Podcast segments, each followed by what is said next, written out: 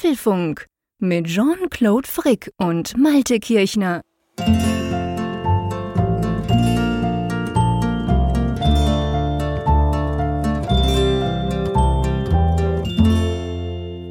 Hallo und herzlich willkommen zum Apfelfunk, Ausgabe 380 schon, welche wir am Mittwochabend wie immer, dieses Mal am 10. Mai aufzeichnen. Und ich muss einfach gleich zuerst die Frage stellen, Malte, wie ist bei euch das Wetter? Jetzt gerade ist es dunkel. Nein, also es hätte mich jetzt entsetzt, wenn du gesagt hättest, um Viertel nach zehn, wo jetzt das, die Aufnahme starten, sei es noch ja, hell. Okay, du, es ist dunkel. Nah dran, nah dran. Also es ist wirklich so, Komm. ja doch. Echt? Das, also jetzt, wir, wir kommen jetzt so in den Korridor des Jahres hinein, wo der Apfelfunk noch äh, bei Restlicht oder sogar unter Lichtbedingungen aufgenommen Oh. werden kann. So um halb zehn, da konnte man ja noch richtig gut sehen, aber jetzt so nach unserem Vorgespräch ist es dann doch dunkel geworden. Ja, das Wetter hier, ist, es ist total unterschiedlich, muss ich dir sagen. Wir hatten Anfang der Woche hatten wir schon fast Frühsommer, möchte ich sagen. Da war es richtig warm. Da ist man ohne Jacke durch die Gegend gelaufen. Jetzt kam der Regen wieder. Heute war es ziemlich regnerisch. Ah, okay. Und damit wieder die Kälte. Und so geht das halt immer weiter. Wenigstens das, weil ich hatte mir ehrlich gesagt schon ein bisschen Sorgen gemacht. Du bin ich auch so eingestiegen. Ich war ja bei dir vor zehn Tagen. Und es war ja wirklich lustig. ähm, In dem Moment, wo ich abgereist bin, bei uns in Zürich hat es geregnet. Es war wirklich super schlechtes Wetter. Und bei dir hatten wir ein herrliches Wochenende, ein geradezu fantastisches Wochenende. Also nicht nur wegen dem Wetter, aber vor allem, es war einfach auch mega tolles Wetter. Und dann kam ich zurück und da war bei uns so richtiges Schiedwetter. Immer noch. Es war das die ganze Zeit, als ich bei dir war. Und ehrlich gesagt, seit ich zu Hause bin, es hat sich nicht verändert. Wir haben irgendwie Nordseewetter bekommen. Und ich habe mir schon überlegt, ob da was im Wetterraum Zeitkontinuum verrutscht ist, als ich bei dir war. Darum wollte ich mal nachfragen. Wenn du jetzt gesagt hättest, oh, du bei uns, also es ist krass, es ist sonnig seit zehn Tagen, dann hätte ich mir, glaube ich, langsam Sorgen gemacht. Also meine Sorge wäre groß, wenn in St. Gallen jetzt ständig Sonnen Sonnenschein wäre. Ja, okay, das wäre wirklich komisch. Du hast recht. Das wäre sehr, sehr merkwürdig. Aber das kann ja nicht sein. Völlig unmöglich. Genau. Aber bei uns ist eben genau das Gleiche. Es ist wirklich so, ja, dann, wenn die Sonne rauskommt, ist es 22 Grad. Völlig verrückt. Und dann aber eben viermal am Tag Regen. Im Moment auch schüttet es wieder gerade. Morgen soll es irgendwie 12 Grad maximal sein. Also ein richtiges Scheißwetter, sorry. Von Frühling keine Spur. Das Einzige, und das ist auch wieder so eine fiese, fiese Masche, das Einzige, was der Frühling wirklich gut macht, ist, dass er die ganzen Pollen irgendwie hinkriegt. Die werden zwar zwischendurch. Ah, siehst du, jetzt hat es bei uns gerade gedonnert. Das habe ich sogar hier gehört, ja. Hast du sogar gehört, Ja. siehst du? Also es ist auch noch so eine Gewittergeschichte immer. Und ähm, die Pollen sind aber irgendwie, weil es natürlich, wenn die Sonne da ist, ist ja super warm, dann explodiert alles, auch wahnsinnig grün geworden in den letzten paar Tagen bei uns. Und drum, man soll es nie machen in einem Podcast, schon gar nicht am Anfang und von einem langen, aber ich mache es trotzdem, ich entschuldige mich. Ich bin total pollenallergisch geplagt im Moment gerade. Also ich habe ständig belegte Stimme und alles läuft und es sieht irgendwie nicht toll aus. Und ja, das ist ein bisschen mühsamer, weil eigentlich, wenn es regnet, ist ja okay. Aber dieser ständige Wechsel irgendwie, da habe ich so das Gefühl, dann freuen sie sich wieder, wenn die Sonne scheint, dann ballern die alle das Zeug wieder raus. Der Regen wäscht zwar wieder runter, aber äh, ich bin ein bisschen verschnupft. Ja, Hauptsache, es ist nur wegen jetzt den, den Pollen und nicht wegen mir oder so, dass du verschnupft Äh, bist. Natürlich, also ja nur, also genau, das ist ja dieses, weißt du, jedes Jahr das gleiche Theater, das, das dauert irgendwie zwei, drei- zwei Monate oder zehn Wochen und danach ist vorbei und du weißt, okay, es kommt nächstes Jahr wieder. Also es ist ja, ist ja nicht schlimm, ich will hier überhaupt nicht jammern, ich will nur erklären, warum ich eventuell zwischendurch eine belegte Stimme habe und mich dann frei husten muss. Aber ich habe ja zum Glück eine Mute-Taste. Ja, das freut uns auch. ja, das glaube ich. Wir, die will Kopfhörer aufhaben zum Beispiel. Ja, das wäre auch mal eine gute Frage der Woche, by the way. Wie hören die Leute eigentlich den, den Podcast? Alle Oh, klassisch ja. im Kopfhörer, AirPods oder so? Oder gibt es auch Leute, die das im Smart Speaker hören oder sogar am, keine Ahnung, am Computer irgendwie daneben dudeln lassen oder so? Weil das stimmt, ich muss sagen, dass ich tatsächlich, und zwar seit ich das Studio-Display habe, sehr, sehr viele Dinge direkt übers Studio-Display höre. Früher war so völlig klar den ganzen Tag AirPods im Ohr. Und heute schon noch zum Telefonieren und diese ganzen Konferenzen. Aber wenn ich, wenn ich was anhöre, sei es Podcast oder auch ein YouTube-Video, dann mache ich das meistens direkt am Studio-Display. Ja, bei mir ist es unterschiedlich. Also Podcasts höre ich ja meistens unterwegs. Insofern häufig, Dann stellt sich die ja, Frage nicht. häufig im, oder eigentlich immer mehr per Kopfhörer, nicht mit dem Ghetto-Blaster so auf der Schulter. Oder im Auto natürlich. Da hast du aber wahrscheinlich keine Kopfhörer. Da habe ich keine, in der, in der Regel keine Kopfhörer auf, das stimmt. Ja, das, äh, das ist so. Und ja, ja, stimmt schon. Also so, seitdem ich das Studio-Display habe, höre ich auch deutlich mehr laut, wo ich früher immer Gell? die Kopfhörer aufgesetzt Das habe. Ding hat einfach gute Lautsprecher drin. Die sind ist so. sensationell. Ja, das muss man Ja. echt sagen. Also das ist auch so, ja, weißt du, dafür muss ich mir eigentlich nicht noch irgendwie HomePods mittlerweile hinstellen, ähm, Mhm. weil die eigentlich so meine Grundbedürfnisse an guten Sound schon völlig abdecken. Gut, wir haben auch schon über deine Grundbedürfnisse. Ja, die sind sehr Sound niedrig. Ja, gesprochen. ja, ich weiß. Ich sage nur Quietschbox von Amazon. Nein, aber du hast schon recht. Es ist wirklich, es tönt genial und ich, ich, bin eigentlich ein gutes Beispiel. Ich habe ja zwei neue HomePods als Stereopaar hinten dran stehen quasi. Also wenn ich will, könnte ich ja richtig, boah, richtig druckvoll Sound machen. Aber ehrlich gesagt, also außer natürlich, wenn ich Musik höre, dann ist klar, dann geht es an die HomePods. Aber sonst mache ich das wirklich, Sprache mache ich alles mit dem Studio-Display, weil ich der Meinung bin, das tönt genauso klar. Die HomePods sind da nicht zwingend besser. Ja, die haben halt ihre Spezialität, ne? Also wie du sagst, Ja. ich, ich habe hier auch da zwei gerade stehen. Und bei der Musik, ja klar, da haben die natürlich einen ganz anderen Wumms, ne? Also das, das macht Ja. einfach einen ganz anderes, ganz anderen Eindruck. Aber so für so Alltagsanwendungen, also Videokonferenzen, da muss ich jetzt nicht irgendwie die Leute mit Megabass hören oder so. Das, rei- Nein, bloß das reicht mir schon, wenn das dann rein funktionell und mit Ja. einem doch satten Sound ist, dass, sie, dass die Ja. Leute sogar ziemlich realistisch klingen, als wenn ich sie jetzt in Absolut. echt getroffen habe. Also das finde ich, das finde ich schon ziemlich gut. So, ja. Ja. Nee, das ist wirklich großartig. da hast du absolut recht. So, also jetzt hätten wir das auf jeden Fall auch geklärt. Und ähm, ja, das mit dem länger hell, das, das, ja, ich weiß gar nicht, als ich bei dir war, ich hatte es auch schon das Gefühl tatsächlich. Aber es ist natürlich so, eigentlich seit dem 21. und 22. März, irgend sowas darum, seit Tag und Nacht gleiche, ziehst du mir natürlich, was das anbelangt, sozusagen davon. Ja, es geht krass. Das wird ja, ja. jetzt immer größer eigentlich, bis zum längsten Tag dann. Ja, das, das hört irgendwann tatsächlich, glaube ich, auf, dass der Sonnenuntergang irgendwie so bei 22 Uhr liegt. Und äh, dann Ja. natürlich doch mit dem ganzen Dämmerungskram danach, also hast du noch bis 23 Uhr. Kram. genau. Das ganze Dämmerungsgelumpe. Genau. Nur die echte Sonne zählt. Nein, aber Ja, jetzt, ja, das, das ist, jetzt ist tatsächlich, ich sage das jedes Jahr. Also wer jetzt sieben Jahre diesen Podcast gehört hat, weiß das. Der, der erzählt ja Mannes gleich in der Nordsee, aber das ist wirklich so. Mai, Juni, Juli, das sind so meine Lieblingsmonate, was die Helligkeit angeht, weil es einfach sensationell lange hell ist und, und morgens natürlich ja auch schon hell ist. Also ja. Ich meine, da schließe ich mich ja völlig an. Da musst du gar nicht an der Nordsee sein. Dort ist es einfach noch krasser. Aber es ist bei mir ja natürlich auch. Logisch haben wir jetzt auch viel heller. Und ich meine, am Morgen um, keine Ahnung, Viertel nach fünf oder so ist es schon hell. Also einfach großartig. Das ist schon toll. Und ähm, ja, die schöne Jahreszeit, aber eben, da, dann schließt sich der Kreis zum Wetter. Äh, umso frustrierender, dass irgendwie das Wetter im Moment da nicht so recht mitmacht. Ja, das ist ja auch im- gerade im Vergleich zum Vorjahr ein totaler Ausreißer. Ne? Also letztes Jahr Ja. war ja nun sowieso das sonnigste Jahr, glaube ich, seit Beginn der Wetteraufzeichnung. Behaupte ich jetzt mal einfach mal. Aber auf jeden Fall war statistisch herausragend. Und dieses Jahr fällt dagegen ja wirklich als starker Kontrast ab. Ne? Es ist ja nicht nur Ja. weniger hell, was ja nun relativ wahrscheinlich war nach Statistik, aber es ist extrem anders. Also es ist wirklich so, dass es äh, ja so viel dunkel ist dieses Jahr. Das, das ist schon so ein bisschen Ja. bestürzend. Ja, das ist wirklich so. Und ich meine, ich, ich habe es wirklich, ich habe es auch schon gesagt, aber ich finde das eben krass. Ich, ich bin ja so ein Statistikfreak und seit ich meine PV-Anlage habe, die hatte ich letztes Jahr ja komplett, das ganze Jahr. Und klar, jetzt kann man sagen, okay, so ein verrücktes Jahr wie letztes Jahr werden wir so schnell wohl nicht hinkriegen mit Sonnenscheindauer. Aber umso krasser ist halt der Unterschied. Weißt du, auch jetzt im, im, im, im Mai, ich meine, klar, wir haben jetzt den 10. Mai, kannst sagen, okay, kannst ja mal mal drei rechnen. Und wenn es so bleibt, dann, hey, dann kommen wir auf locker ein Drittel weniger Sonne, als es im letzten Mai war. Und im April war es ähnlich, im, im Januar war es völlig crazy, da haben wir genau ein Drittel der Sonne gehabt, die wir ein Jahr vorher hatten. Also wirklich ganz verrückt. Und das sieht man dann halt so anhand den Zahlen. Also dieses Jahr ist wirklich, was die Sonnen, die Helligkeit, ich sag's mal so, es muss ja nicht immer die Sonne direkt scheinen, ist massiv schlechter.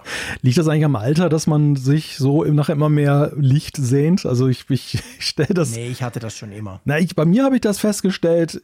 In jüngeren Jahren fand ich Dunkelheit manchmal so ganz reizvoll. Also da, da fand ich das nämlich ganz lustig. Und ja, ich weiß nicht, ob das. Also gut, vielleicht fand ich das in jüngeren Jahren auch cool, aber die jüngeren Jahre sind so lange schon her, dass ich mich nicht im Ansatz dran erinnere. Das kann natürlich der Punkt sein, aber das muss wirklich schon sehr lange, seit ich eine Erinnerung habe. Ja. Und ich sag's mal so, seit ich beim Radio arbeite oder gearbeitet habe. Und das war so, ja, ich war noch so ein bisschen Uni-Zeug und dann so irgendwie Anfang, Mitte 20 habe ich ja beim Radio angefangen zu arbeiten. Und von dem Moment an war ich lichtsüchtig. Hm. Weil ich habe auch viel Morningshow moderiert und dann bist du halt irgendwie, stehst um drei oder um halb vier auf. Und dann ist natürlich sowieso dunkel, auch im Sommer. Und da habe ich so die Erinnerung dran, schon da war es mir wichtig, boah, oh, Licht und da ist wieder so grau alles draußen. Also sprich, ich habe das schon recht lange, ja. Du kommst ja noch aus den Zeiten, als alles noch schwarz-weiß war, ne? Ja, genau, bei mir äh, natürlich. Du wurdest, klar, du wurdest, erst, nach, du wurdest erst nachträglich koloriert. Wir, wir hatten ja nur Kerzen, gell? so nach dem Krieg und so. Oh Gott. Nein, aber ich, also eben, das mit, ich glaube, das ist bei mir keine Alterserscheinung. Mhm. Es sind vieles andere Dinge, Alterserscheinungen, die wir jetzt hier nicht weiter im Detail erörtern wollen. Aber das kann ich wirklich sagen, das hatte ich schon immer. Eine, eine gewisse Lichtzucht. Mir hat mal jemand erzählt, wahrscheinlich auch Quatsch. Mein Vater, der war ja Schauspieler und Sänger, also der hat ja Zeit seines Lebens auf der Bühne gestanden. Und du weißt ja, Theaterbühnen sind ja hell. Mhm. Also da hast du ja 100 Scheinwerfer, die dich da voll anknallen, ist auch entsprechend warm dort. Und irgendjemand hat mir mal gesagt, ja, du, du bist ja auch im Stadttheater aufgewachsen, das kommt doch sicher daher. Du bist dir gewöhnt, dass quasi immer ganz helles Licht ist. Keine Ahnung, wahrscheinlich nicht, aber ja, ich bin wirklich ein Lichtfreak. Und darum komme ich dieses Jahr zu kurz und darum bin ich so froh, dass ich immer am Mittwoch mit dir darüber jammern kann. Genau, dann scheint wenigstens die Sonne in unseren Herzen darüber. Oh, genau, sehr schön. Um mal so, ein, so eine lyrische Brücke so völlig sinnbefrei zu schlagen. genau, da wird es einem gleich warm ums Herz, das ist definitiv so. An und für sich auch warm ums Herz wird's, weil diese, Sonne, diese Sendung nämlich auch wieder unterstützt wird, um diese Brücke auch noch zu schlagen. Diese Sonne. diese Sonne, genau. Und zwar, ähm, ja, freut uns natürlich sehr, dass unser, ja, man darf ja schon sagen, Langzeitsponsor ja. auch in dieser Folge wieder dabei ist. Und zwar natürlich NordVPN. Ihr kennt das, wenn ihr den Apfelfunk ein bisschen länger hört. Die helfen uns schon ziemlich lange und also auch dieses Mal. Ja, und NordVPN ähm, kann man ja nutzen zum Freischalten von Mediatheken zum Beispiel. Gestern mein Sohnemann wieder, war ja Champions League. Der wollte die coolen Twitter-Videos gucken. Geht ja bei uns in der Schweiz alles nicht. Also hat er sich natürlich auf, nach Deutschland quasi eingeklinkt, um die dann entsprechend anschauen zu können. Aber ja, das, das eine ist so ein bisschen, ich sag mal, Komfort. 60 Länder, 5500 Server, saubere Sache, kannst du dir irgendeins aussuchen. Aber es hat ja auch noch einen Sicherheitsaspekt, das Ganze. Genau, Sie haben den Online-Bedrohungsschutz, der ja, mittlerweile ist ja gar nicht mehr so ein neues Feature, den haben Sie vor einiger Zeit eingeführt. Und der ist inklusive, der hilft gegen die größten Online-Bedrohungen, die ja, wir lesen es täglich in den Security News, ja überall lauern. Also zum Beispiel Phishing, Werbetracker, Malware und eben das Thema auch Passwortsicherheit. Wir hatten ja gerade erst den Welttag des Passwortes. Mhm. Und da kann man mit einem Dark Web Monitor halt nachgucken, ob die Passwörter, die man verwendet, noch sicher sind oder ob man an gut beraten ist, sie doch mal wieder zu wechseln. Also eine sehr, sehr nützliche Sache, ist auch abgekoppelt vom VPN nutzbar. Das aber ja, ja, du hast es gerade gesagt, egal, ob man sich jetzt in öffentlichen WLANs bewegt, ob man zum Beispiel Geofencing umgehen möchte. Es gibt so viele Einsatzszenarien für VPNs. Ähm, ein, oder auch gegen Werbetracking hilft das ja auch. Ne? Also diese Sache, mhm. man, auf manchen Seiten wird man ja gleich so begrüßt von wegen Hallo aus Wilhelmshaven und dann denkst du, hm, ich will gar nicht, gar nicht wissen, dass. genau, ja genau. Und Guter Punkt. Da, da, da will ich noch kurz ja, einhaken. Ja. Und zwar hat NordVPN gerade vorgestern oder so, ich habe im Radio darüber berichtet, darum weiß ich es noch, haben die eine Studie veröffentlicht, wo sie quasi analysiert haben, wenn du Reisen buchst also zum Beispiel Hotel, Flüge, Bangkok, irgendwas. Die haben da verschiedenste Destinations auf der ganzen Welt abgecheckt und haben dann verglichen, was dir denn für ein Preis angezeigt wird, je nach Land. Und das hat natürlich bei mir als Schweizer sofort, ähm, kam das sofort auf fruchtbarem Boden, weil wir sind uns ja gewöhnt, dass wir immer die teuersten Preise angezeigt bekommen. Und es ist auch tatsächlich so. Also wenn ich zum Beispiel mich mit VPN in der Türkei einwähle und da irgendwo in Bangkok oder wo auch immer ein Hotel buche, dann zahle ich also deutlich weniger, beziehungsweise kriege ganz einen anderen Preis angezeigt, als wenn ich da gemütlich als Schweizer daherkomme. Also das ist zum Beispiel auch was, das kennt man in der Schweiz, das ist nicht komplett neu. Also ich kenne viele meiner Kollegen, die buchen grundsätzlich nur noch per VPN irgendwelche Flüge oder Reisen. Aber NordVPN hat das selber eben auch untersucht und kam eben auch zum Schluss, wow, da kannst du ziemlich sparen, je nach Land, musst halt ein bisschen hin und her probieren mit den Ländern. Und ja, ich dachte mir dann, da helfen natürlich die 60 Länder, die du bei NordVPN ja quasi drin hast. Ja, war das nicht auch mal so, dass man zum Beispiel bei Google, YouTube, Premium doch, günstig doch, buchen könnte, wenn man sich in Argentinien ja. zum Beispiel eingewählt hat, dann. Du, ein Kollege von mir hat es über Indien, das kostet nichts. Ich weiß nicht genau, der hat das auch so mit VPN und irgendeiner Adresse und so gemacht. Ja. Lustigerweise ging es aber, glaube ich, sogar mit europäischer Kreditkarte. Oh. Und ich meine, der zahlt, ich weiß nicht mehr, 12 Rupien. Nein, ich, ich kenne mich nicht ja. aus, ich weiß es nicht. Aber auf jeden Fall im Verglichen zu, zu, zu mir, Dödel Schweizer, der den normalen Preis bezahlt für YouTube Premium, zahlt der praktisch nichts. Genau, dafür kann man es auch brauchen. Aber darf man ja nicht, ne? Also es ist verboten. Nein, natürlich. Nicht, also würden wir auch nie empfehlen. Nicht nachmachen, ne? Psst, wir, sind ja, wir sind ja unter uns hier. Genau, es hört uns ja niemand zu. Ja, wir dürfen das sagen. Jetzt haben wir viel über NordVPN geredet und ihr fragt euch die ganze Zeit, die reden und reden. Und wo finde ich das denn? Das findet man unter nordvpn.com slash Apfelfunk. Dann kriegt ihr auch noch einen schicken Rabatt dazu auf zwei Jahre. Stark NordVPN-Sicherheit und die Bedrohungsschutzfunktion. Also einfach mal reingucken, nordvpn.com slash Apfelfunk. Genau, also herzlichen Dank an NordVPN, das freut uns sehr. So, jetzt sprechen wir nicht mehr übers Wetter. Ähm, wir sprechen eigentlich, wollen, wollen wir gleich in die Themen einsteigen? Ja, ich dachte gerade noch lustig, dass wir, wir sprechen vorhin über das Licht und das Wetter und dann haben wir einen Sponsor, der Tunnel verkauft. Ne? Aber am Ende des Tunnels ist ja Gott sei Dank Licht. ja, am Ende des Tunnels ist Licht, da hast du vollkommen recht. Das ist aber lustig, ja, das stimmt eigentlich. Wir wollen ja immer an die Sonne, aber es ist ja nur ein virtueller ja, Tunnel. Ja, zum Glück. Das, er ist ja nicht so richtig dunkel. Der ist transparent, scheint das Licht durch. Der ist transparent, genau. Ja, die Themen. Es, es, ist eine Menge passiert diese Woche tatsächlich. Ne? Also es fing ja irgendwie relativ ruhig an und jetzt die letzten Tage hat es richtig Fahrt aufgenommen. Das erste Thema ist Unschnitt. Final Cut Pro und Logic Pro kommen aufs iPad. Meine Güte, die Hölle friert zu. Ruhe bewahren ist unser nächstes Thema. Tim Cook über ChatGPT und Co. Dann ist Zahltag oder besser gesagt Zahlentag, denn Apple hat seine Quartalszahlen vorgestellt. Genau, stolz drauf. Apples Pride Armband 2023. Dann gibt es keine Extrawurst. Die EU warnt Apple vor USB-C-Tricks, wenn sie beim iPhone das mal einbauen. Dann haben wir ein ganz ein interessantes Interview. Und zwar geht es um Apple-Geräte im Business-Umfeld. Du hast ein Interview mit dem Dance-CEO geführt. Das hören wir uns dann nachher an. Und natürlich keine Abwürfung-Folge ist richtig abgerundet, wenn es nicht eine Umfrage gibt und noch die eine oder andere Zuschrift. Ja, das machen wir natürlich auch. Ganz genau. So, lass uns loslegen mit dem Thema der Woche. Aber was heißt der Woche? Es gibt ja gewisse Leute, für die ist das die News des Jahres. Es geht darum, dass Final Cut Pro und Logic Pro, also die beiden ganz großen Pro-Apps von Apple, jetzt doch tatsächlich noch aufs iPad kommen. Ja, unfassbar, oder? ja, also du, ich sag's dir ganz ehrlich, ich habe diese Pressemitteilung bekommen und, und, ich dachte so, das kann ja wohl nicht sein. Ja. Also, äh, pff, what? Wir, kommen dann später, diskutieren wir noch über den Zeitpunkt, der ist ja auch super interessant, kann man auch was dazu sagen.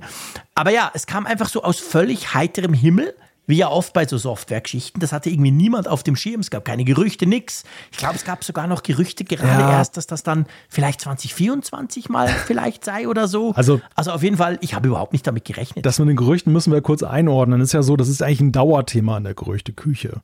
ja, gut, das, ja, das, so, so gesehen schon. Begegnet uns irgendwie seit Monaten und Jahren immer und immer wieder und ist so ein Evergreen wie das Apple Car und, und so andere Sachen, die, oder der Apple Fernseher seiner Zeit, wo man halt immer dachte, ja, schön schön wär's. Airpower. Ne? Airpower. Aber am Ende kommt halt dann doch nichts und dann war es halt immer so ein, so ein Satz mit X. Dieses Gerücht, was du gerade erwähnst, ist ganz interessant, weil da gab es heute Abend dann auch noch so eine Geschichte, die da über die Ticker lief, dass mhm. nämlich äh, diese Sache angeblich äh, bewusst dann lanciert wurde, um einen Leaker zu entlarven, der sich da irgendwie in letzter Zeit da betätigt hat. Geil. Und der, okay. der weidete sich jetzt auch irgendwie in Selbstmitleid. Das ist eine ganz kuriose Geschichte, bei der ich auch noch viele Fragezeichen habe. Aber lustigerweise, also der gab ja irgendwie dann doch einen Fingerzeig kurz vorher, das war eine Woche ja jetzt vorher, dass das Gerücht mhm. aufkam, in die richtige Richtung. Nur halt mit dem falschen Datum versehen. Ja, und jetzt haben wir Final, wir haben es noch nicht, am 23. Mai soll es ja dann veröffentlicht ja. werden. Aber erstaunlich, oder? Ja, also me mega erstaunlich. Ich meine, das ist tatsächlich ja ein Mysterium, vielleicht für die, die jetzt nicht so im Videoschnitt oder Audioschnitt drin sind. Es geht gar nicht primär um diese zwei Apps, aber das Problem, der Punkt ist mehr, diese zwei Apps stehen halt für die absoluten Profi-Apps auf Mac. Schon seit ewigen Zeiten, seit mehr als zehn Jahren. 10, 15 Jahren gibt es die ja schon. Und das iPad spätestens mit dem iPad Pro, welches Jahr, was war das, 2016, 2017? Irgend so war es ja, das erste. Ja. Und glaube ich, 2018 wurde es dann schön, so randlos und so genau. ja. Und seit da ist ja so, wow, wir haben ein Pro-iPad, crazy Sache. Und schon dann ging es so los, ja, was mache ich denn mit diesem Ding, mit diesem großen? Am Anfang, das war es ja das 12,9 Zoll, war ja das erste Pro-iPad. Und in dem Moment, wo das rauskam, ging es eigentlich schon los, aha, und jetzt kommen Profi-Apps. Und jetzt kommt Final Cut natürlich. Und ja, es kam dann halt nicht. Also ich musste heute übrigens herzhaft lachen. Der Raphael hat irgendwie einen Tweet auch von der Google I.O. Ähm, gepostet, so nach dem Motto, hey, Apple macht auch mal so ein Tablet mit Dockingstation und so. Jetzt, wo meine Wünsche mit dem iPad ja so gut funktioniert haben. Und ich hatte leider keine Zeit mehr, weil ich, wir sind jetzt am Podcast aufzeichnen. Ich wollte ihm eigentlich noch entgegnen. Ich mache es jetzt einfach hier im Podcast. Also wenn, wenn du happy bist, dass deine Wünsche nach sechs Jahren in Erfüllung gehen, das kann wirklich nur so ein tief entspannter Bergler, der den Blumen beim Wachsen zusieht. Ich meine, ey, das ging so lange. Ich, ja, klar ja. bin ich jetzt happy, aber meine Güte, das ging eben sieben oder acht Jahre.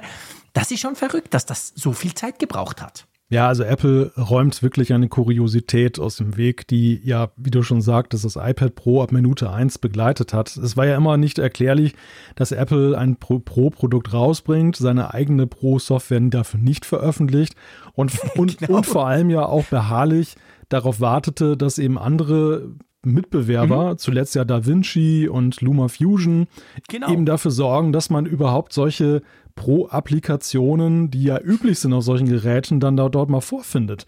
Und irgendwie die auch keine eigene Antwort darauf hatte, obwohl sie ja eben nun gerade mit Final Cut, aber Logic Pro ja auch im Musikbusiness, äh, ja wirklich anerkannte, von absoluten Profis genutzte Lösungen für den Mac ja auch ja. haben. Ja, genau. Also das ist, das ist genau der Punkt, der, der völlig schräg ist dass quasi, ähm, ja, dass Apple das hat. Apple hat die Hardware, Apple hat die Software, aber nicht auf der Plattform. Und Apple vermarktet das Ding. Ich meine, es hat einen Pro-Preis, es hat Pro-Features, ja. es hat den Stift, es hat, es hat ja ganz viele Dinge, die die, die Hardware prädestinieren für gewisse, für gewisse Tools, wie eben Videoschnitt und letztendlich auch Audioschnitt. Ich komme dann dazu, warum ich mich fast mehr freue auf Logic Pro als auf Final Cut Pro. und und die einfach nicht bringt. Und dann sind wir natürlich alle happy, wenn, also ich meine, Luma Fusion war eine große Sache, als die auf dem iPad waren. Und jetzt, ja, das ist ja noch nicht so lange her, was ist das, ein halbes Jahr oder so, mhm. mit, mit DaVinci Resolve.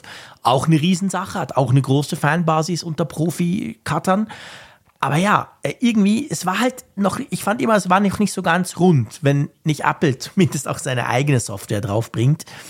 Aber ja, jetzt kommt's. Und wenn man sich so anguckt, also ich meine, man kann noch, noch nichts testen, es hat noch niemand bekommen im Moment, man sieht einfach, was Apple auf seiner Webseite schreibt. Ich fand zum Beispiel schon, man merkt, also Final Cut, da bin ich mehr drin, Logic habe ich auf dem Mac selber gar nicht.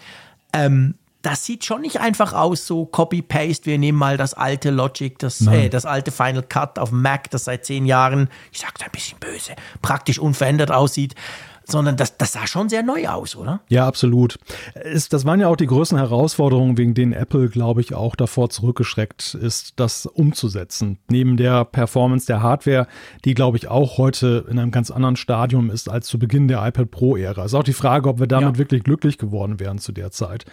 Aber die, Heraus die Herausforderungen aus meiner Sicht waren zweierlei. Das erste, das User Interface, weil diese, diese Apps auf dem Mac sind wirklich richtig klassische Desktop Apps. Ja. Die sind wirklich so für Maussteuerung, für Tastatursteuerung gemacht. Da, da ist eigentlich wenig so, was du eins zu eins jetzt irgendwie auf dem Touchscreen hättest bringen ja. können.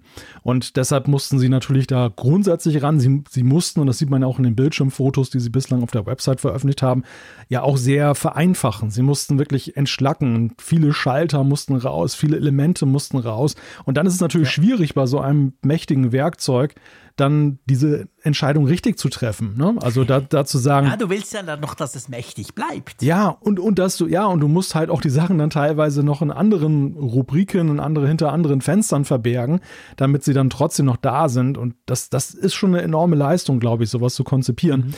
Der andere Punkt, ich habe es immer wieder gesagt, äh, was bei Apples Desktop Pro Apps ein Hindernis ist, ist halt ihre Art und Weise, wie sie ihre Daten abspeichern und wie sie strukturiert ja. sind.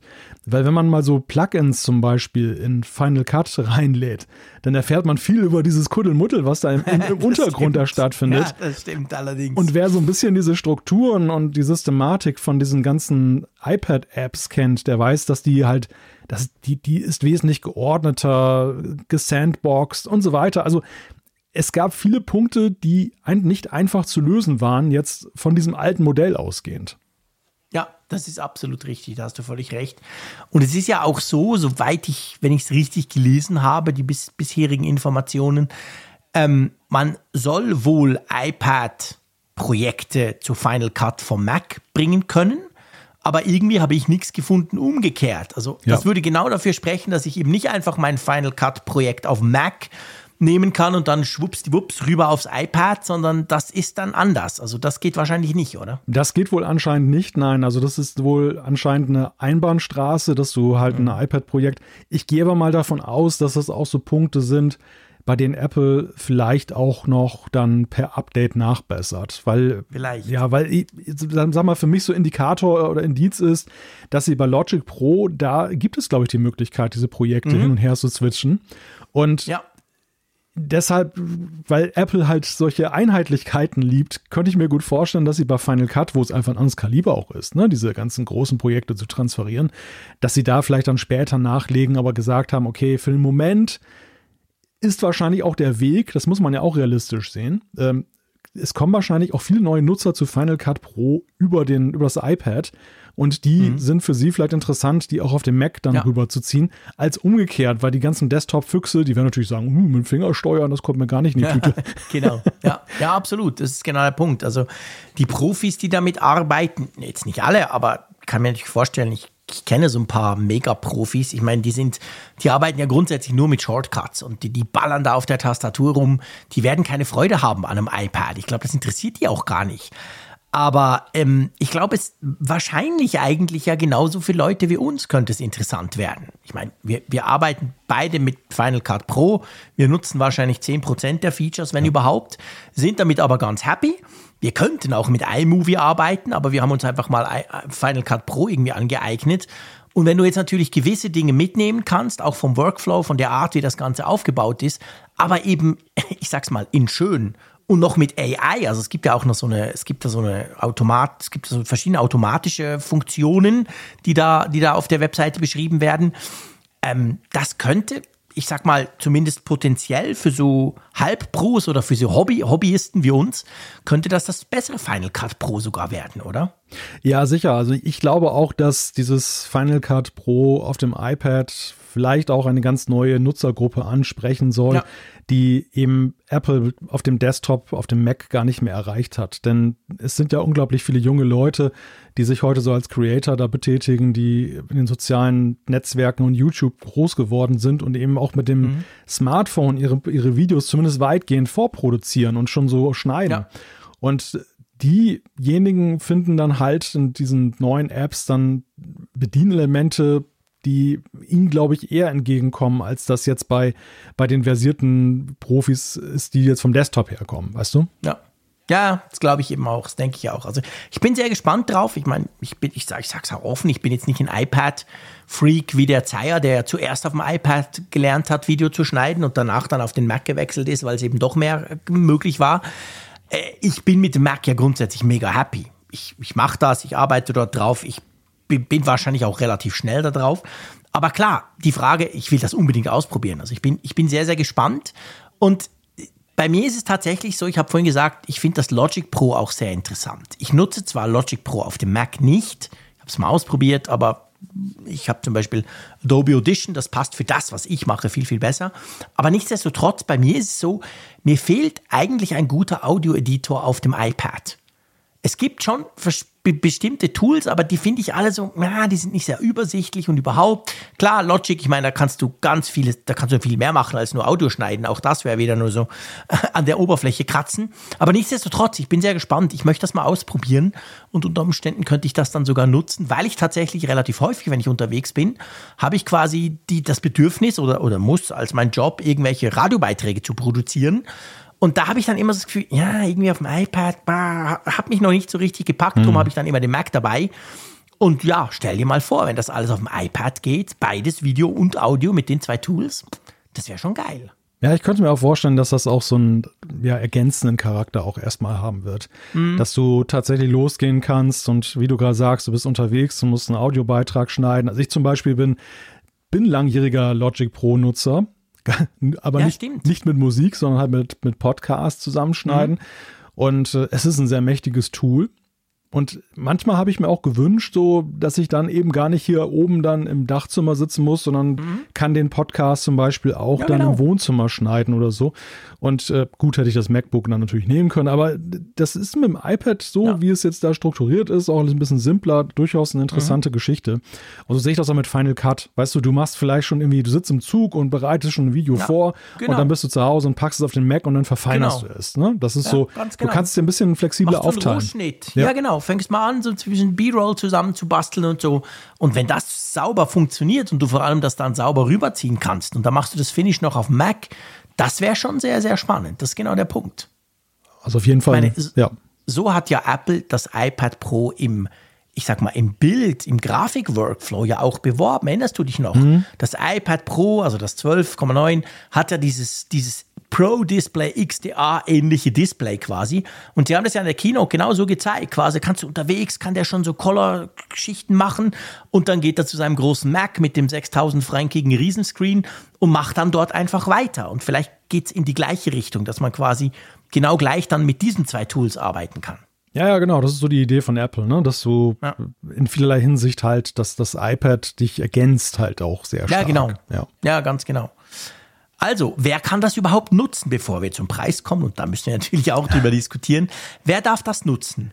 Ja, das ist tatsächlich, äh, braucht gewisse Voraussetzungen, die man erfüllen muss. Und zwar sind es die M1 und M2 iPads bei Final Cut Pro.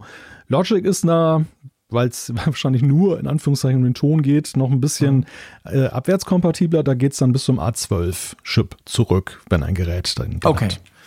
Also das heißt, ich meine, A12 ist schon, ja, das ist schon relativ alt, da muss man sich eigentlich keine Sorgen machen, wenn du ein relativ aktuelles iPad hast. Bei M1 und M2 sieht es natürlich ganz anders aus. Das sind in erster Linie die neuen Pro-Modelle, aber auch das iPad Air der fünften Generation. Das hat ja den M1. Also das, da wäre der Schnitt. Also du brauchst nicht zwingend das Pro Pro mega teure, sondern du könntest dir ein iPad Air, aber es muss dann das neueste sein, holen. Und damit könntest du dann Final Cut Pro ausprobieren. Genau. Apropos ausprobieren. Was kostet das denn, wenn ich es jetzt ausprobieren will? Ja, wenn du es ausprobieren willst, kannst du erstmal vier Wochen alles nutzen. okay, okay. schön, Kostenlos. Genau. Zuerst mal einen Monat gratis. Ja. ja, aber dann kostet es tatsächlich Geld und zwar nicht eine Kaufversion, die gibt es dann nicht, im Gegensatz zum Mac, wo du ja dann eben für, ich weiß gar nicht, wo liegt der Preis mittlerweile eigentlich? 329 300 oder so, ne? Ja, irgend sowas, genau. Der war mal unter 300, aber der ist immer mal hochgegangen. Auf jeden Fall ist es so, dass du auf dem iPad, es gibt es keine Kaufversion, du musst ein Abo abschließen. Und das kostet 4,99, glaube ich, ne? In Europa, in der EU, ja, genau. pro Monat oder uns pro 49 Euro im Jahr. Ja. Monat. Ja, genau. Sorgt für viele Diskussionen. Sorgt für viele Ja, wie immer, diese Abo-Geschichten, da kommt der Geiz ist geil Deutsche gleich um die Ecke. ich sag's ein bisschen böse, ich weiß, jetzt schreibt ihr mir wieder gleich. Aber ähm, ja, pff, pff, meine Güte, also ich, die Diskussion finde ich wirklich immer interessant und zwar eigentlich nur aus einem Grund. Und das ist auch der Grund, warum ich immer zurückschieße. Ich habe da eine kindliche Freude dran, die Leute ein bisschen zu ärgern. Ähm, und zwar ist es dieses reflexhafte Ablehnen von Abo-Modellen. Es geht gar nicht um den Preis, weißt du? Völlig egal. Sondern es geht einfach mal drum, äh, Abo, nein, mache ich nicht, Punkt. Und dann ist da schon komplette quasi Opposition dagegen. Und das finde ich immer interessant. Jetzt gerade in dem Fall ist es natürlich so, ich musste dann auch auf Twitter ein bisschen mit ein paar Leuten diskutieren. Ich meine, auch Final Cut Pro ist ja eigentlich nix. 300 Franken. Klar, wenn du das jetzt heute auslegst, dann ist das schon viel. Aber auf der anderen Seite, ich zum Beispiel, ich habe vor zwölf Jahren mal 300 Franken bezahlt. Und das, das muss sogar 2009 gewesen sein, also noch länger. Und seit da kriege ich Updates. Ich habe noch nie einen zusätzlichen Preis bezahlen müssen. Und für eine Profi-Software sind natürlich auch 300 Franken ein schlechter Scherz. Also das ist eigentlich krass, wie günstig Final Cut Pro ist auf dem Mac. Nicht, wenn du einsteigst, aber wenn du es länger nutzt, ist es krass. Jetzt auf dem Abo, auf dem iPad, ich, ich finde es eigentlich auch recht günstig. Ich meine, 50 Franken pro Jahr für so eine Profi-Software, wow.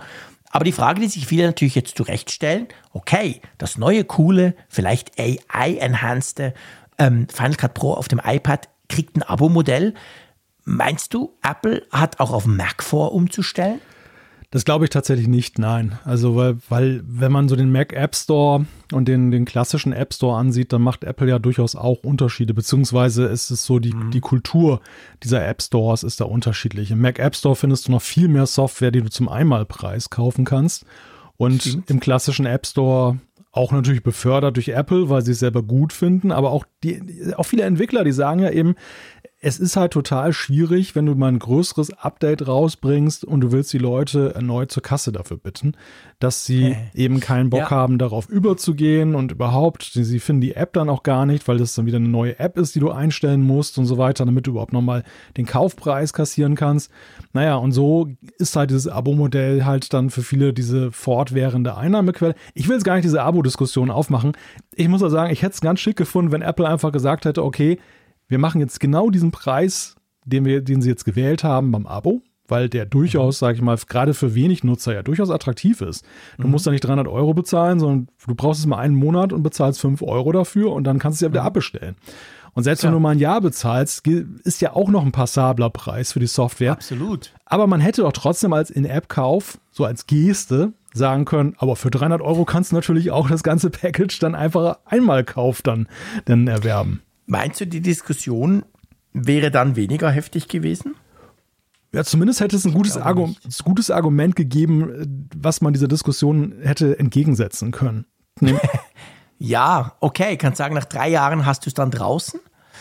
Aber dann haben wir natürlich wieder das Problem, dann gibt's, das würde ja dann heißen, dass wir auf dem iPad trotzdem eine Version haben, die entweder nach drei Jahren günstiger wird, weil sie trotzdem Updates kriegt, oder aber eine Version, die dann dort bleibt und die anderen kriegen aber dann immer Updates und werden immer besser. So ist es ja auf dem Mac. Also auf Mac zahlst du zwar einmalig, kriegst aber trotzdem immer Updates. Ja. Und auf dem iPad müsstest du dich ja wie so ein bisschen entscheiden, weißt du? Hm. Also ich, ich, ich glaube, das wäre schwierig, auch mit den Versionen, weißt du? Ja, mag sein. Also das würde natürlich neue logistische Herausforderungen dann für ja. Apple bedeuten, die sie lösen Aber es wäre smart, du hast recht, dass sie quasi sagen würden, ja, okay, wenn ihr das Abo nicht wollt, dann zahlt halt einen Einmalpreis, ja. Ja, ja, es wäre, also dann, das hätte dann eine Konsistenz gegeben letztendlich, dass mhm. man sagt, okay, auch auf dem iPad kann man das mit dem Einmalkauf dann ablösen, aber es ist ja eigentlich viel günstiger für die allermeisten, genau. wenn sie dieses Abo abschließen und das ja. eben nicht so machen. Ja, es ist wie es ist. Ähm, ich persönlich, wie gesagt, ich finde es okay, weil ich glaube, diejenigen, die es viel brauchen und wirklich nutzen, da ist 50 Euro pro Jahr ein Preis, den man da durchaus zahlen kann. Ähm, Absolut. Für diejenigen, die es wenig nutzen, da muss einfach nur die Disziplin da sein, halt immer wieder abzubestellen, wenn man es nicht braucht. Genau. Ne? On-off. Ja, absolut. Das haben wir auch schon diskutiert. Ich meine, ich finde ja, Apple macht es macht es dir ja nicht schwer, deine Abos im Griff zu behalten und die auch wieder zu gründen. Also zumindest die App-Abos. Also von dem her gesehen, finde ich auch, kann ich da absolut damit leben. Ja, gut, ich, ich meine, diese Diskussion kann man ja abge oder kann man jetzt schwerlich äh, nur darauf bezogen führen. Ich glaube, im Allgemeinen ist es natürlich schon so, dass es eine Schwemme von Abo-Angeboten gibt und dass dann auch so äh, die Kosten für Software sich insgesamt dann halt für viele halt deutlich erhöhen.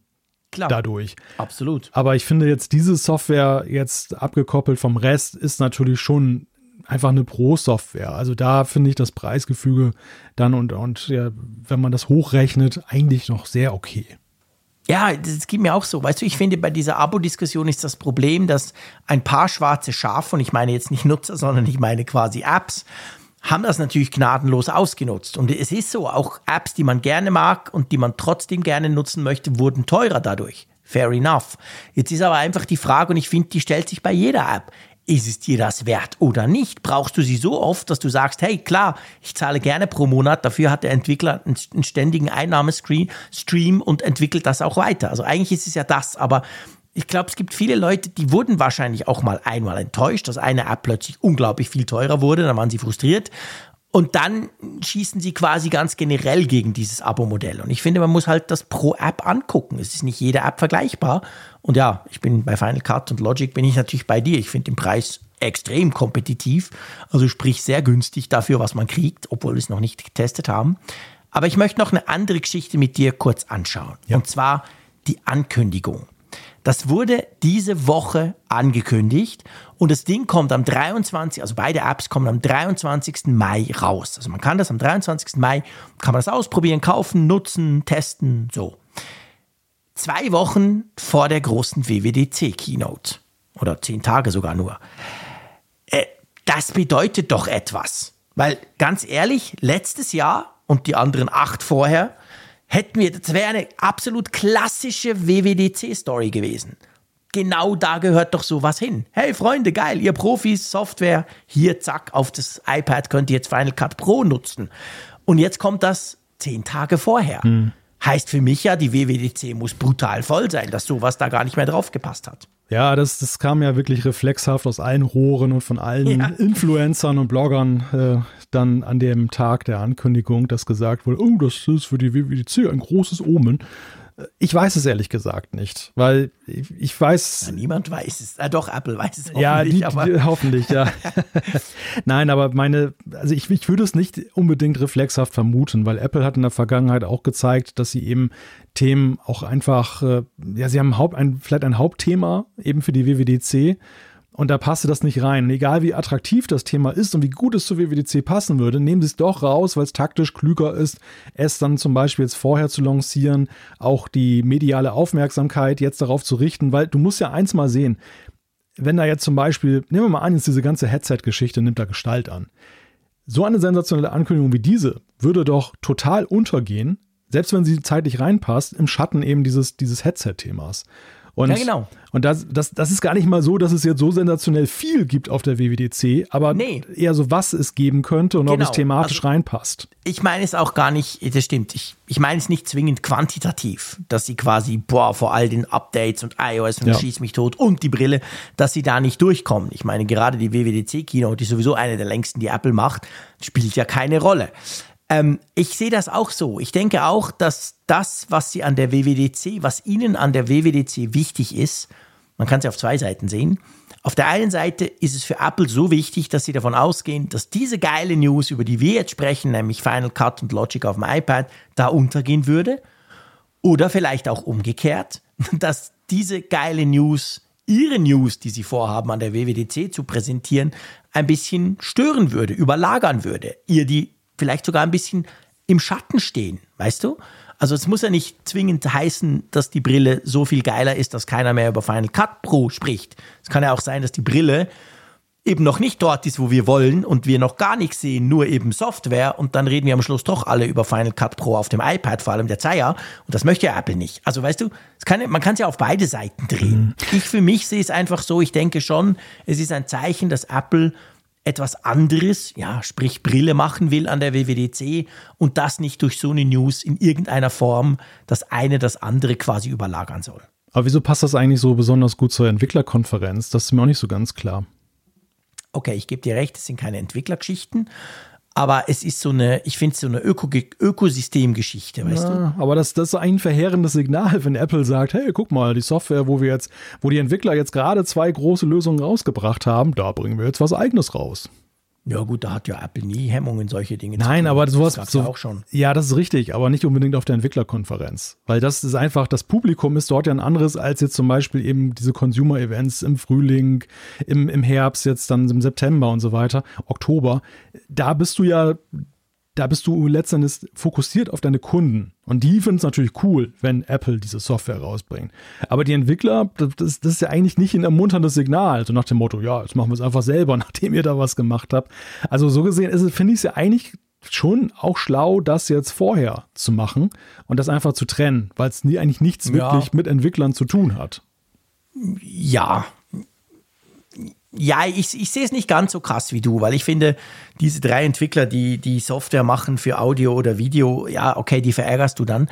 Aber ich finde schon, dass es letztendlich der, weil das ist der erste Move, dass Apple jetzt das iPad Pro nicht nur iPad Pro nennt und sich darauf verlässt, dass irgendein anderer dann schon schlaue Pro-Sachen macht, sondern dass Apple auch mal Farbe bekennt. Aber es wäre ein Hardware, aber es ist ein Hardware-Showcase und kein Software-Showcase. Ja, okay, fair enough. Da, da gebe ich dir natürlich absolut recht. Aber es finde ich trotzdem, tut irgendwie das iPad Pro als Ökosystem für Pro-Sachen nochmal so ein bisschen aufwerten.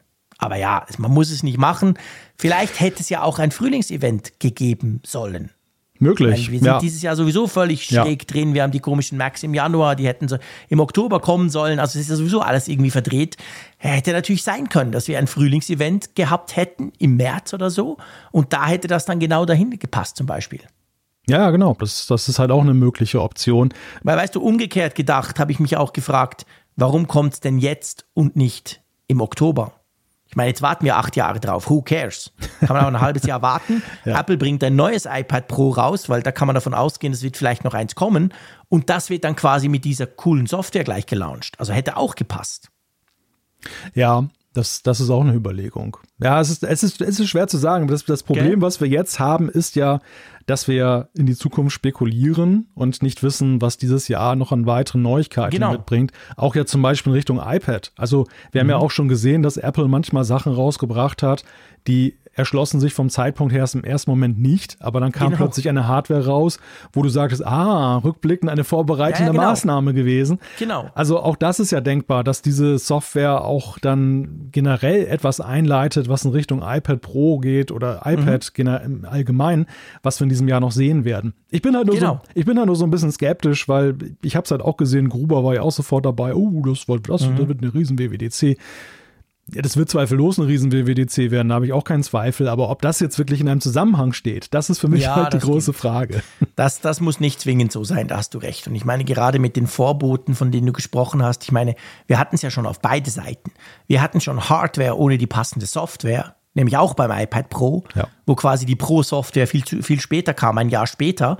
Aber wir hatten es auch schon so, dass wir Software hatten und danach kam die passende Hardware dazu. Also Apple hat beides schon gemacht.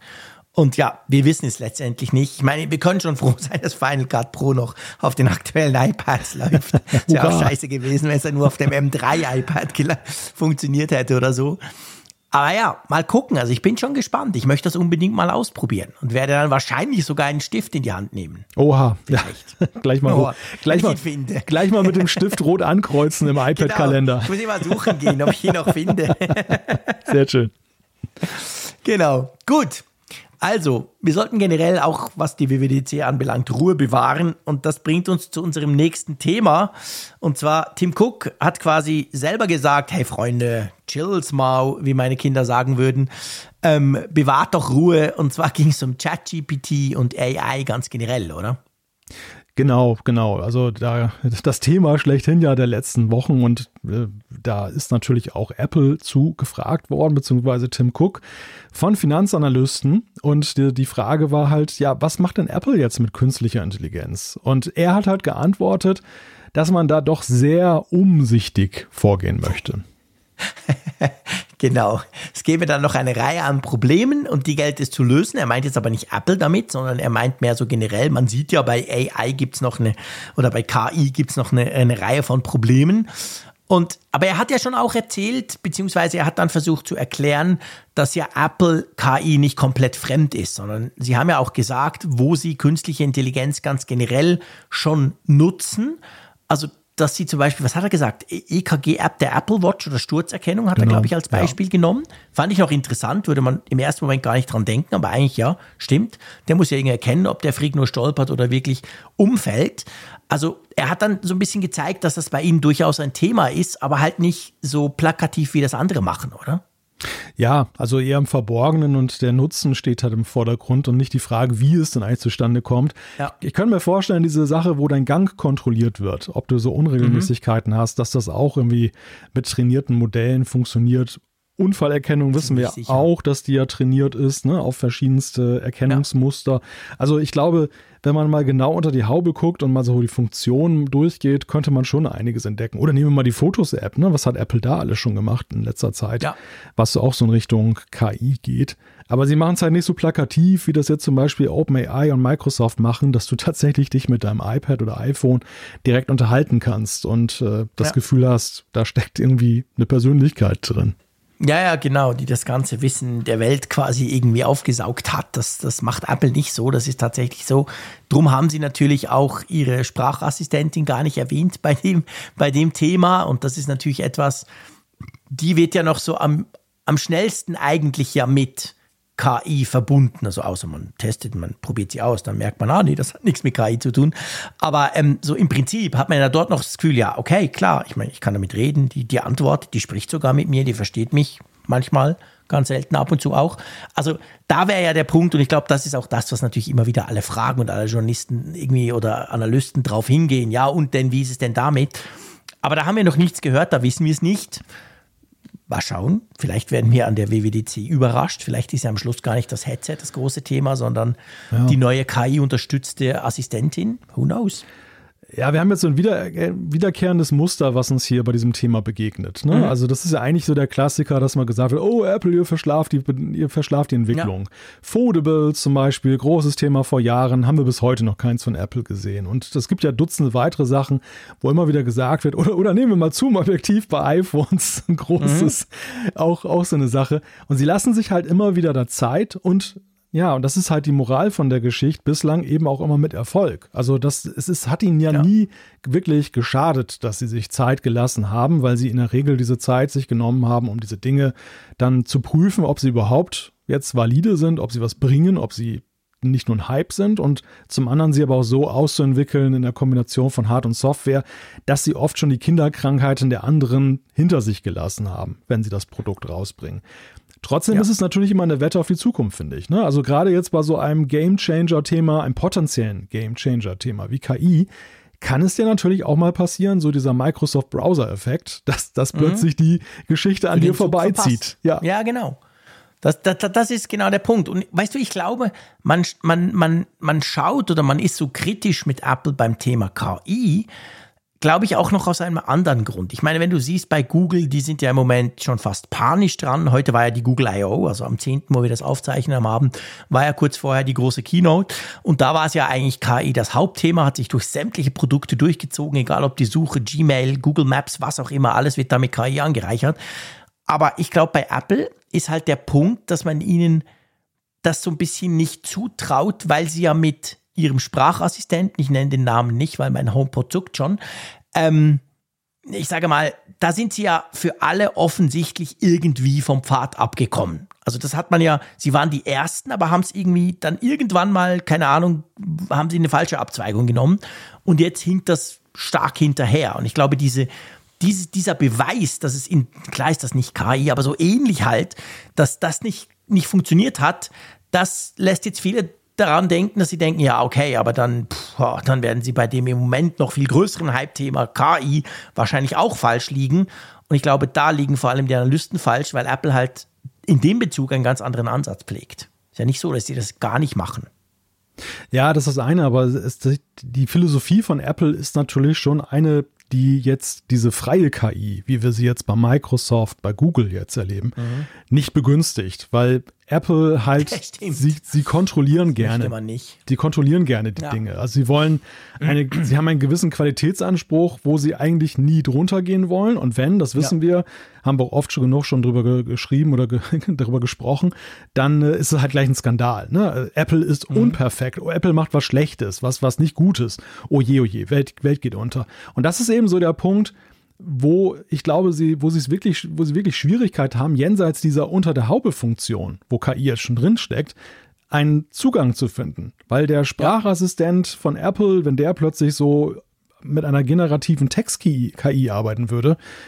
Also wenn man ich, nicht mehr weiß, was der sagt, wenn man ja, nicht mehr überprüfen Oder erzählt kann. plötzlich uh. Blödsinn oder sowas genau. und oder sagt gar was Schlechtes über Apple oder verrät genau. dann die nächsten Produkte, wer weiß das schon. Meine Blödsinn erzählt sie jetzt auch, aber das andere wäre dann Next Level Blödsinn. ja, genau. Also, das, was ich schon mal sagte, ich könnte mir sehr gut vorstellen, dass Apple sich in einem ersten Schritt erstmal nur die Fähigkeiten zum Verständnis zunutze macht, dass du eben ja. dein iPhone dann auch wirklich mit natürlicher Sprache steuern kannst und du musst nicht diese Kunst, Trigger, ja. Intent-Sprache der Entwickler lernen. Ne? Dass du weißt, ich muss das sagen, das Trigger wird, damit das genau. passiert. Genau. Das, das tut nicht weh und wenn da mal was schief geht, da geht auch jetzt schon so viel schief, das ist dann kein, kein äh, Weltuntergang. Ja, genau.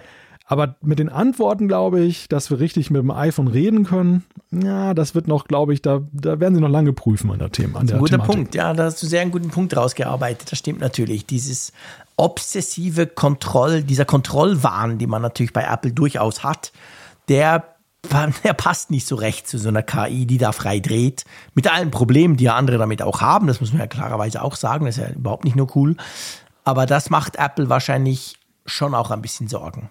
Tja, mal schauen. Vielleicht werden wir ja schon in ein paar Wochen eines Besseren belehrt oder wir lernen etwas Neues, wie Apple damit umgehen will. Lass uns mal zu harten Fakten kommen. Konkret nämlich zu den Quartalszahlen. Apple hat ja letzten Donnerstag, also quasi nach unserem Podcast, haben sie ja ihre Quartalszahlen rausgebracht und ähm, da, darf man sagen, die sind so ein bisschen durchzogen? Ja, sie sind zumindest sehr interessant, weil sie. Schön gesagt. Einerseits. Genau. Äh, legt sich nicht fest. Ja, es ist, ist sowohl Licht und Schatten dabei. Ne? Es ja, ist, genau. Also wir sehen auf der einen Seite das, was wir ja schon erwartet haben, dass es ein allgemein schweres Marktumfeld ist. Und Apple ja. hat ja auch die Schritte schon vorweggenommen, wie andere andere Massenentlassungen macht. Apple verzichtet darauf, aber sie haben ja hier und da auch schon den Rotstift mal gespitzt und ja. haben geguckt, sich dann anzupassen. Und das hat sich dann noch be bestätigt. Wir haben jetzt einen Umsatzrückgang im ersten Quartal von drei Prozent. Der Gewinn ist auch noch ein bisschen stärker gesunken. Mhm. Aber auf der anderen Seite sehen wir eben auch Effekte, die wiederum ganz interessant sind, weil sie einerseits positiv sind und zum anderen eben auch zeigen, dass bestimmte ja, Strategien einfach aufgegangen sind. Ne? Also dass zum Beispiel das iPhone jetzt umsatzmäßig angezogen hat. Das passt ja eigentlich zu dieser These mit, dass diese Fokussierung da auf, auf Pro-Modelle sich auszahlt für Apple einerseits das, das ist sicher so. Also man kann ganz klar sagen, ja, man hat schon im Weihnachtsquartal ja gesehen, es ist nicht so, dass die Leute scharenweise geflüchtet sind, weil sie gesagt haben, wow, die spinnen doch so teuer. Auf der anderen Seite muss man sagen, ich meine, Apple hat noch nie in einem Märzquartal so viele iPhones verkauft. Aber da sind noch, noch, natürlich noch so gewisse Aufholeffekte vom Weihnachtsquartal. Wir haben ja auch drüber gesprochen, im Weihnachtsquartal hatte Apple ja Mühe, iPhones zu liefern. Es gab einfach zu wenig, weil in Shanghai und die Fabriken, China und so weiter. Also ich glaube schon, da gab es so einen gewissen Effekt, dass halt gewisse Leute gesagt haben, hey, aber ich will das iPhone 14 Pro. Und wenn es halt im Februar nicht mehr, im, im Dezember nicht mehr kommt, dann kommt es halt Ende Januar, dann kaufe ich es mir halt dann. Also ich glaube, das spielt da wahrscheinlich schon auch noch eine Rolle, oder? Ja, ja klar, dieser Nachholeffekt ist auf jeden Fall da. Die zweite gute Nachricht ist, dass das Dienstegeschäft erneut einen Rekord aufgestellt ja, das hat. Ding brummt. Das Ding brummt wirklich krass. Das ist so. Und es gibt ja viele, die sagen, das sei mit Abstand der lukrativste Bereich von Apple durch und durch. Klar, ich meine, da kann man natürlich, beim App Store hält man einfach die Hand auf, sage ich mal, und bei vielen anderen Dingen hat man natürlich auch im Verhältnis zu, was es kostet, dann viel kleinere Kosten. Also das ist gestiegen, das läuft weiterhin extrem gut. Und ja, ich glaube, das zeigt sich ja. Ich meine, man könnte die Brücke schlagen zu Final Cut Pro, obwohl ich nicht glaube, dass das dann in den Quartalszahlen auftaucht. Aber ja, das Abo- und Dienstegeschäft, das ist ja alles darunter. Da ist die iCloud drunter, da ist natürlich eben auch der App Store drunter, der TV Plus und alles, was die da so haben. Das, das läuft mega gut. Und das sind ja jetzt schon ganz viele Quartale, wo das extrem gut läuft und steigt.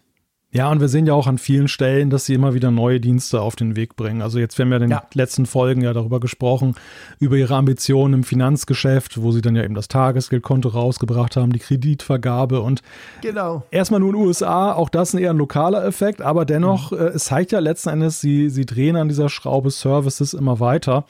Mhm. Und äh, was wir ja auch kürzlich hatten, war ja der Punkt, dass sich da für sie auch auszahlt, dass sie eben sehr stark rückwärtskompatibel sind bei der Software. Ja.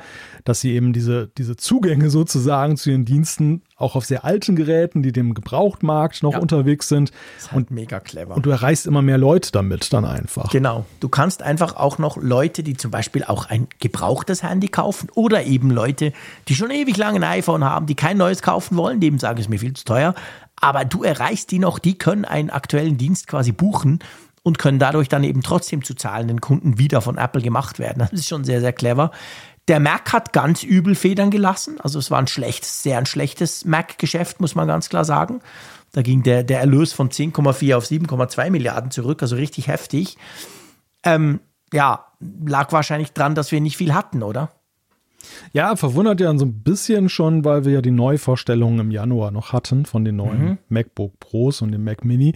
Aber gleichzeitig ist es so, ich glaube, die haben nur aufgefangen, was äh, einfach ein Rückgang war, weil die Leute sich in der Corona-Zeit so massiv eingedeckt haben mit den Geräten. Wir sehen das ja schon eine ganze Weile und der PC-Markt leidet ja noch viel stärker darunter. Mhm. Also das, das ist halt für die Hersteller halt ein Riesenproblem, dass die Leute einfach auf Vorrat in gewisser Weise gekauft haben.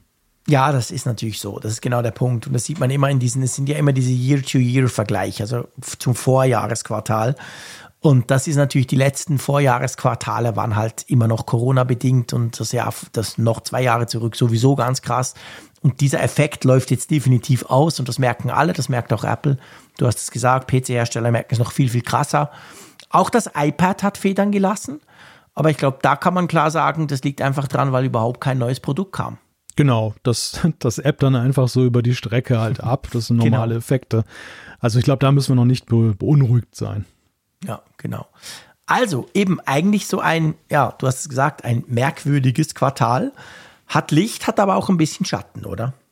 Ja, es zeigt sich ja jetzt schon, ich meine, die in, insgesamt in der IT-Branche ist ja die Krisenstimmung ja ausgeprägt. Und bei ja. Apple ist es ja so, dass sie selbst, als die anderen schon am Jaulen waren, waren sie noch mit so Gewinn in allen Sparten unterwegs. Ja. Und äh, sag mal, in, der Apple, im Apple-Maßstab ist eigentlich sowas, wo man noch viel Gewinn und viel Umsatz macht, aber eben nicht mehr überall, schon ein Anzeichen, okay, es geht der Gesamtwirtschaft an der Stelle oder der Gesamt-IT-Wirtschaft an der Stelle halt momentan nicht so bestens, wenn selbst Apple so ein bisschen hier und da verliert. Ja. Ja, das stimmt, absolut, definitiv. Also wenn der Platzhirsch federn lässt, äh, zumindest in gewissen Bereichen, dann ist das natürlich schon ein Zeichen dass es allen sehr, sehr schlecht geht, beziehungsweise vielen noch viel, viel schlechter, absolut. Sie sagen ja selber, gell, das nächste Quartal, der Ausblick von Ihrer Seite ist so ähnlich wie dieses Quartal. Ja, Sie bleiben dabei, dass Sie keine genauen Vorhersagen äh, herausgeben. Ja. Das haben, haben, Sie sich an Corona-Zeiten so ein bisschen angewöhnt. Mhm. Und äh, ja, das, äh, aber Sie sagen halt, dass das wird wahrscheinlich wie das Märzquartal dann werden. Also Sie, Sie gehen jetzt nicht von einer Trendwende aus zum Positiven, aber wenn es nicht alles schlechter wird, auch nicht unbedingt zum Negativen. Genau. Gut, dann lass uns doch zum nächsten Punkt kommen. Ich habe ich hab gerade überlegt, ist das jetzt Hardware? Sprechen wir da jetzt über Hardware? man kann es anfassen. Oder, ja, man kann es anfassen. Also eigentlich ist es Hardware, aber es hat ja. ja auch ein entsprechendes Wallpaper dazu, was mich immer noch fast mehr thrillt. Es geht um ein neues Apple Watch Armband und ihr wisst ja, ich gebe ja viel mehr Geld für Armbänder aus als für die Hardware der Apple Watch. Ähm, das neue Pride Armband wurde auch vorgestellt. Das ging natürlich ein bisschen unter in dieser ganzen Face äh, Final Cut Pro Geschichte, aber ähm, ist wunderschön. Ja. Deine Begeisterung ist mal wieder richtig ansteckend, mein Lieber. Der kühle Norddeutsche. Findest du es nicht? Ich finde das eines der allerschönsten Pride-Armbänder. Ich meine, wir kennen das, das gibt es ja im Frühling fast jedes Jahr, seit mhm. vielen Jahren schon. Aber ich finde es wunderschön. Also mir gefällt das extrem. Ich müsste es mir mal echt angucken. Ja, das, ja, okay. Aber ich, also ich finde jetzt der Screenshot, beziehungsweise die Bilder, wie sie, wie sie es gemacht haben, sieht man schon. Es ist ein Sport, ist, glaube ich, ein Sportlo ein Sportarmband. ja, genau. genau. Also mal wieder was Klassisches, nix Loop oder so. Ähm, was ich ein bisschen schade finde, das Einzige, also ich werde es mir holen, keine Frage, das Einzige, was ich schade finde, das ist wieder so ein ganz klassisches Sportarmband, okay, aber es ist nichts für die Apple Watch Ultra. Und ja. ich meine, man hätte ja. ja. mal was für die Apple, also klar, die gehen ja auch und ich trage viele von normalen Armbändern an der Apple Watch Ultra, aber trotzdem, das wäre ja auch mal ein Statement gewesen, oder? Mhm. Ja, es ist bemerkenswert, dass es tatsächlich ja nur für die beiden Größen beworben wird von der Apple Watch Series äh, und nicht jetzt für die Apple Watch Ultra, mhm. für die es ja das erste Mal dann ja auch gewesen wäre, mhm. dass sie eben dann jetzt, oder es ist ja generell jetzt die erste Saison, wo sie dann genau. da ist und dass es da nichts gibt, zeigt aber letzten Endes auch, dass es halt wirklich so eine Consumer-Geschichte ist. Und ja. sie zeigen es ja auch so ein bisschen mit der Auswahl der Materialien. Also wir, wir sehen mhm. ja wirklich so jedes zweite Jahr, dass es das Sportarmband ist, was ja auch preislich dann in deutlich attraktiveren Regionen Absolut. unterwegs ist, als zum Beispiel eben das Solo Loop, was dann ja 100 Euro kostet. Ja. Ja, ja, vom Design, ich, ich weiß es nicht. Das, es ist ja im hohen Maße eben Geschmackssache. Ne? Also, ja, massiv. Ich es finde, es, es sieht interessant aus, aber. Es ist verspielt. Das, das Schönste ever zu diesem Euphemismus möchte ich mich jetzt so ad hoc nicht hinreißen lassen. Ja, mir, mir, mir gefällt es sehr. Man muss da mal gucken, wie es dann in echt aussieht. Das ist natürlich so. Es gibt auch ein schönes Wallpaper dazu, welches übrigens, und da kann man quasi die Brücke schlagen, bei WatchOS 9.5 dabei ist oder bei iOS ähm, 16.5. Und da hat ja Apple bekannt gegeben, das ging mir irgendwie völlig unter, das habe ich heute irgendwo gelesen, dachte, da habe ich gar nicht mitbekommen, dass das schon nächste Woche kommt, gell? Hm. Also ich muss ja sagen, so wenn wir über die, die, die Hitlist sprechen der besten Pride-Armbänder, mhm. für mich ist ja immer noch ungeschlagen das Solo-Loop von 21, dieses schöne quietschbunte. Da wirklich der, Ja. der All-Time-Favorite. Das ist wirklich. Das war auch sehr schön. Das, das, das war irgendwie so sensationell andersartig. Ja. Das hat mir sehr gut gefallen. Auch dieses, das habe ich äh, auch. Das ist wirklich cool. Ja. auch dieses etwas dezentere äh, mit dem reflektierenden Garn von dieser Nike Edition, die im gleichen Jahr, Mhm. die fand ich auch sehr schön. Davor im Jahr 2020 dieses, äh, diese Nike Edition, diese, weißt du, mit den Löchern so drin, Schweizer Käse die ist so ein bisschen ähnlich wie, wie das jetzt, finde ich. Das jetzt ist auffälliger. Ja. Aber das war auch sehr schön. Das Nike mit den Löchern ist sowieso eines meiner liebsten Armbänder. Diese gelochten Sportarmbänder finde ich super cool, weil beim Sport machen, da schwitzt man nicht so. Nein, aber ich finde sie einfach wirklich praktisch. Ich Ja. finde, sie, sie liegen noch ein bisschen besser als die durchgängigen Sportarmbänder. Also ich mag diese Nike sehr gern mit diesen Löchern. Ja, ja, ja, genau. Die sind wirklich sehr schön. Ja, ich meine, generell ist es natürlich mal ein guter Zeitpunkt, so ein Armband rauszubringen. Jetzt geht so die kurzärmelige Saison los. Ja, dann sieht man es wieder. Genau. sieht man es wenigstens auch mal, ne? Das stimmt. Dann, dann sieht man es wenigstens mal. Da hast du natürlich komplett recht. Ja, mal schauen. Also mir, mir, gefällt, mir gefallen die immer. Ich mag die auch immer. Ich trage die auch immer wieder, muss ich sagen. Und der Vorteil zumindest, bei den Loop habe ich immer so ein bisschen Mühe. Ich finde, man merkt bei diesen geflochtenen, die ich ja eigentlich extrem gerne mag, aber man merkt denen halt schon an, wenn du sie viel trägst, die werden schon auch dreckig. Und ja, ich weiß, man kann die Ja. waschen und putzen und irgendwie, aber ich schrecke da immer so ein bisschen zurück und ich finde dann immer so, mm, und bei dem Plastik ist es halt wirklich super simpel, die schnell irgendwie drüber wischen, zack, zack, und dann ist alles wieder schön. Ja, das ist richtig. Also gerade wenn du dich dann körperlich betätigst, Mhm. dann sind natürlich immer diese hellen Stoffe, egal Genau, wie, sehr anfällig. sind sehr anfällig, ja, ja, dass sie dann eben nachdunkeln oder eben wirklich nicht schön aussehen und dann muss Ja. man sie dann in die Waschmaschine packen. Tipp, Wäschenetz. Ja, genau, dein alter Trick. Ja, funktioniert immer noch gut. Genau. Aber eben, ähm, wir kriegen nächste Woche eine neue iOS-Version, gell? Werden wir dann drüber sprechen, wenn sie da ist. Aber Ja. da kam jetzt der Release-Kandidat raus. Genau, das, das ist ja eines der wenigen planbaren Iris-Releases, die Apple immer hat, weil sie dann halt sagen, dass, dass sie dann eben dann und dann das rausbringen und dann braucht es dann Wat, äh, oder ja, WatchOS XY und iOS XY und Genau. dann weißt du halt, okay, dann muss es ja erscheinen, weil sonst haben die Leute dann zum Beispiel ihr Zifferblatt jetzt nicht. Genau, ganz genau. Und da war es so, also das, das, das neue Pride-Armband kommt auch am 23. Mai, wie Final Cut Pro auch.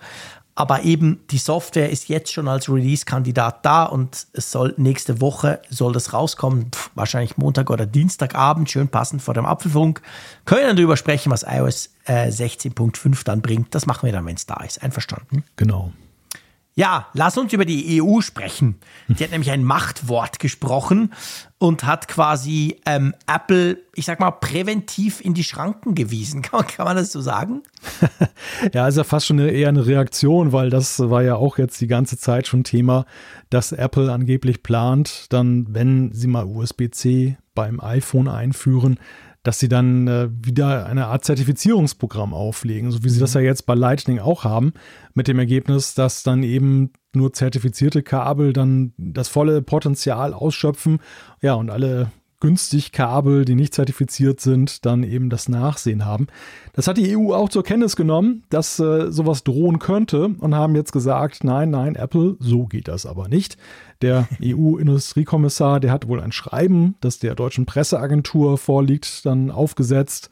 Ja, und der hat nochmal ganz deutlich klar gemacht, äh, so heimlicher eigener Standard im USB-C-Gewand nicht mit uns.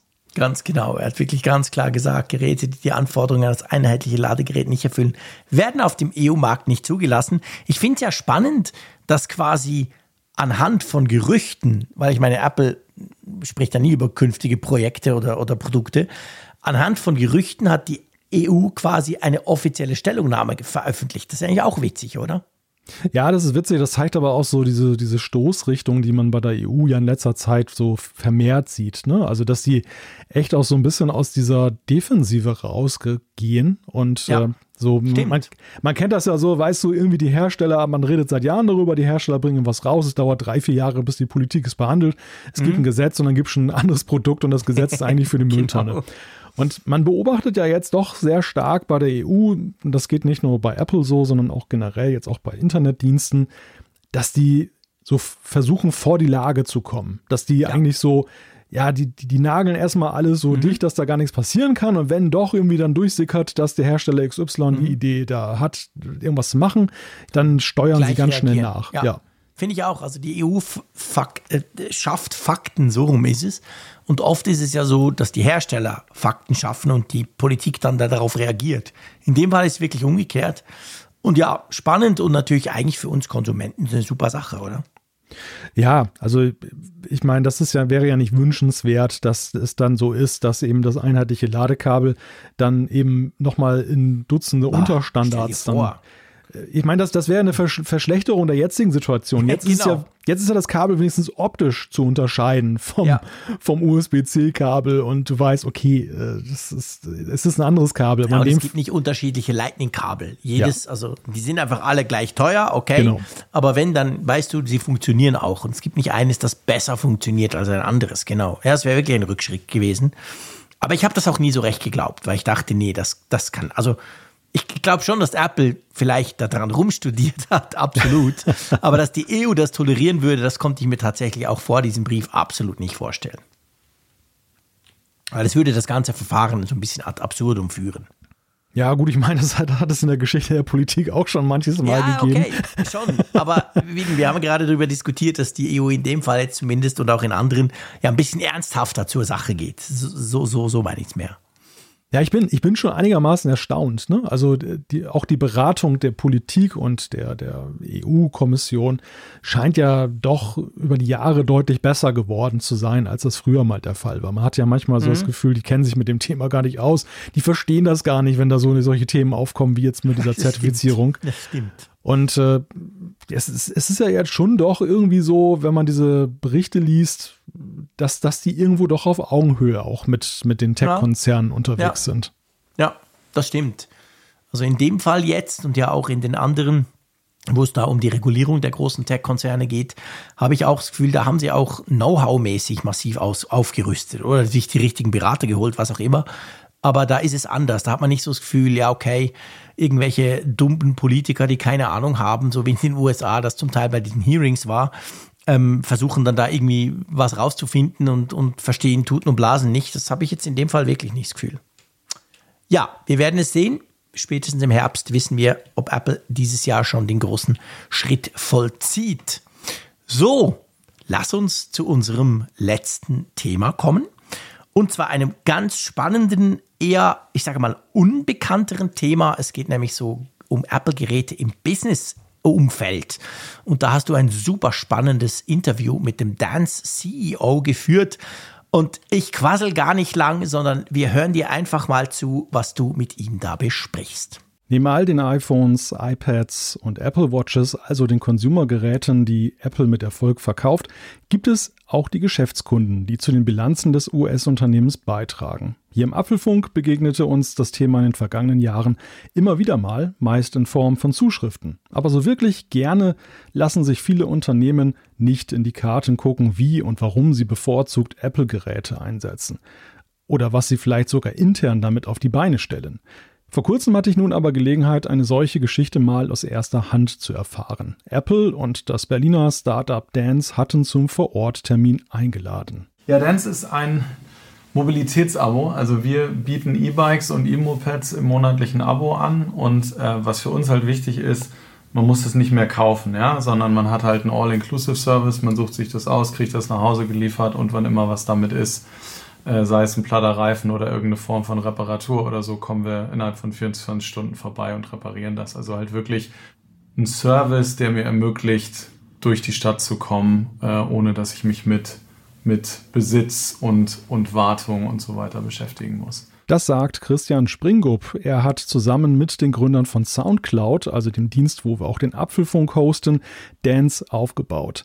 Christian war vorher schon erfolgreich als Gründer der Softwarefirma Jimdo aktiv. Uns gibt es seit 2020. Da haben wir das Unternehmen gegründet und äh, dann hat es dann hat's ein bisschen gedauert, bis wir sozusagen live auf der Straße waren. Dadurch, dass äh, Fahrräder involviert sind und, und Mopeds und dann ja zwischendurch auch noch Corona war und die Lieferketten-Situation ein bisschen durcheinandergewirbelt hat, sind wir dann, sind wir dann später an den an den Start gegangen. Genau, und jetzt gibt es uns mittlerweile in, in fünf Städten, in Berlin, in Hamburg, München, Wien und Paris. Widmen wir uns erstmal der Frage, warum eigentlich Apple-Geräte? Die sind doch aus Sicht eines Unternehmens erstmal eine teurere Anschaffung als ein PC-Gerätepark. Ähm, es gibt im Prinzip zwei Gründe. Also einmal hat sich natürlich, also zumindest aus unserer Sicht, hat sich so ein bisschen als das Standardgerät entwickelt für eigentlich alle Leute, die so im Tech-Umfeld arbeiten. Die wollen auch alle ein MacBook haben und es hat halt den riesen Vorteil, dass es, dass es einfach sehr viel, also es ist halt eine einheitliche Hardware es ist viel einfacher zu managen. Wir haben damit wesentlich weniger Probleme. Also ich meine, ich habe, wir haben früher auch mal Windows benutzt, also bei meiner vorigen Firma, ja, aber Apple war halt immer so ein bisschen, das funktioniert einfach alles. Und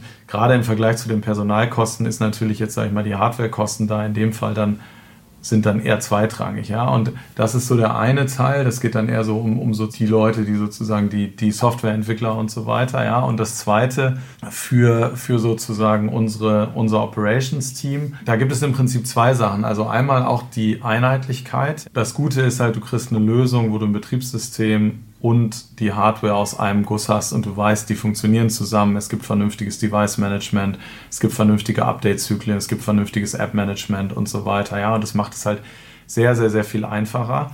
Und wir haben halt auch da ein Ökosystem, wo wir wissen, dass wir schnell und gut Apps entwickeln können. Auch natürlich, weil wir ein Team haben, was damit Erfahrung hat, aber das waren sozusagen die, die zwei Punkte, die uns dazu geführt haben, ja, wir setzen da alles drauf, ja, weil das im Prinzip das beste alles aus einem Guss bietet. Nun gab es, wie gesagt, diesen Termin bei Dance in Berlin. Susan Prescott war eigens aus Kalifornien angereist. Sie ist zuständig für die weltweite Beziehung Apples zu Entwicklern. Und so ein hochrangiger Besuch kommt natürlich nicht ohne besonderen Anlass. ja, das war ganz nett. War tatsächlich auch ganz aufregend, mal Dinge zu erleben, wenn sie in, in Apple-Style und in Apple-Format und Größe ablaufen. Genau, aber die Story dahinter ist, also wir entwickeln für uns und, und auch für, für unser Team eigene interne Softwarelösungen. Also wir sind ja, wir Gründer kommen ja alle aus dem, aus dem äh, Tech-Bereich sozusagen und deswegen spielt bei uns das auch eine ganz große Rolle, dass wir halt darüber Effizienzen heben, Sachen halt die richtigen Daten sammeln und alles irgendwie streamline von sozusagen dem Mechaniker selbst, aber auch natürlich zum, zum Kunden hin. Ähm, und wir machen das, wir entwickeln das alles sozusagen direkt mit, mit mit Apple. Also alle unsere Apps, die die Mechaniker haben, die die Fahrräder haben und so weiter, das läuft alles, das läuft alles auf iOS und steuert sozusagen den, den ganzen operativen Teil des Unternehmens. Und genau, und da hatte uns Apple mal kontaktiert, weil wir, glaube ich, da sehr, sehr fortschrittlich sind sozusagen, was die, was die Nutzung angeht. Und, und äh, da sind wir dann ein bisschen tiefer gegangen, haben Videos darüber gemacht, Interviews, wie wir das alles einsetzen und so weiter. Nun tun sich ja viele schon schwer damit, überhaupt eine App für die Außenwirkung auf die Beine zu stellen. Dann aber eine App nur für interne Zwecke zu schreiben, obendrein eine, die mit so viel Liebe zum Detail entwickelt wurde, das fand ich schon außergewöhnlich. Und warum nimmt man da nicht einfach eine Lösung von der Stange? Für unser Geschäftsmodell, da das halt neu ist und es im Prinzip auch kaum jemand anders gibt, der das, der das in der Form macht, gab es halt keine Lösung, die sozusagen von der Stange vernünftig funktioniert hätte.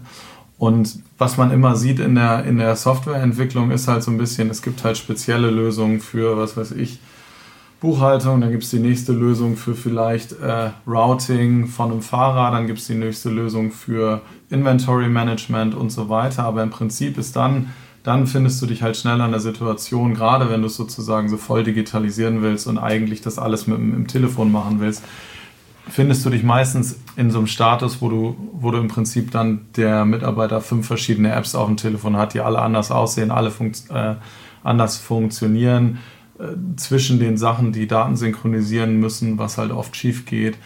Und also ich meine, wir haben natürlich vorher angeguckt, was gibt es an Standardlösungen, aber sind im Prinzip da gelandet, dass wir natürlich, äh, dass wir gesehen haben, um das wirklich sauber zu streamline, müssen wir eine eigene Lösung dafür entwickeln.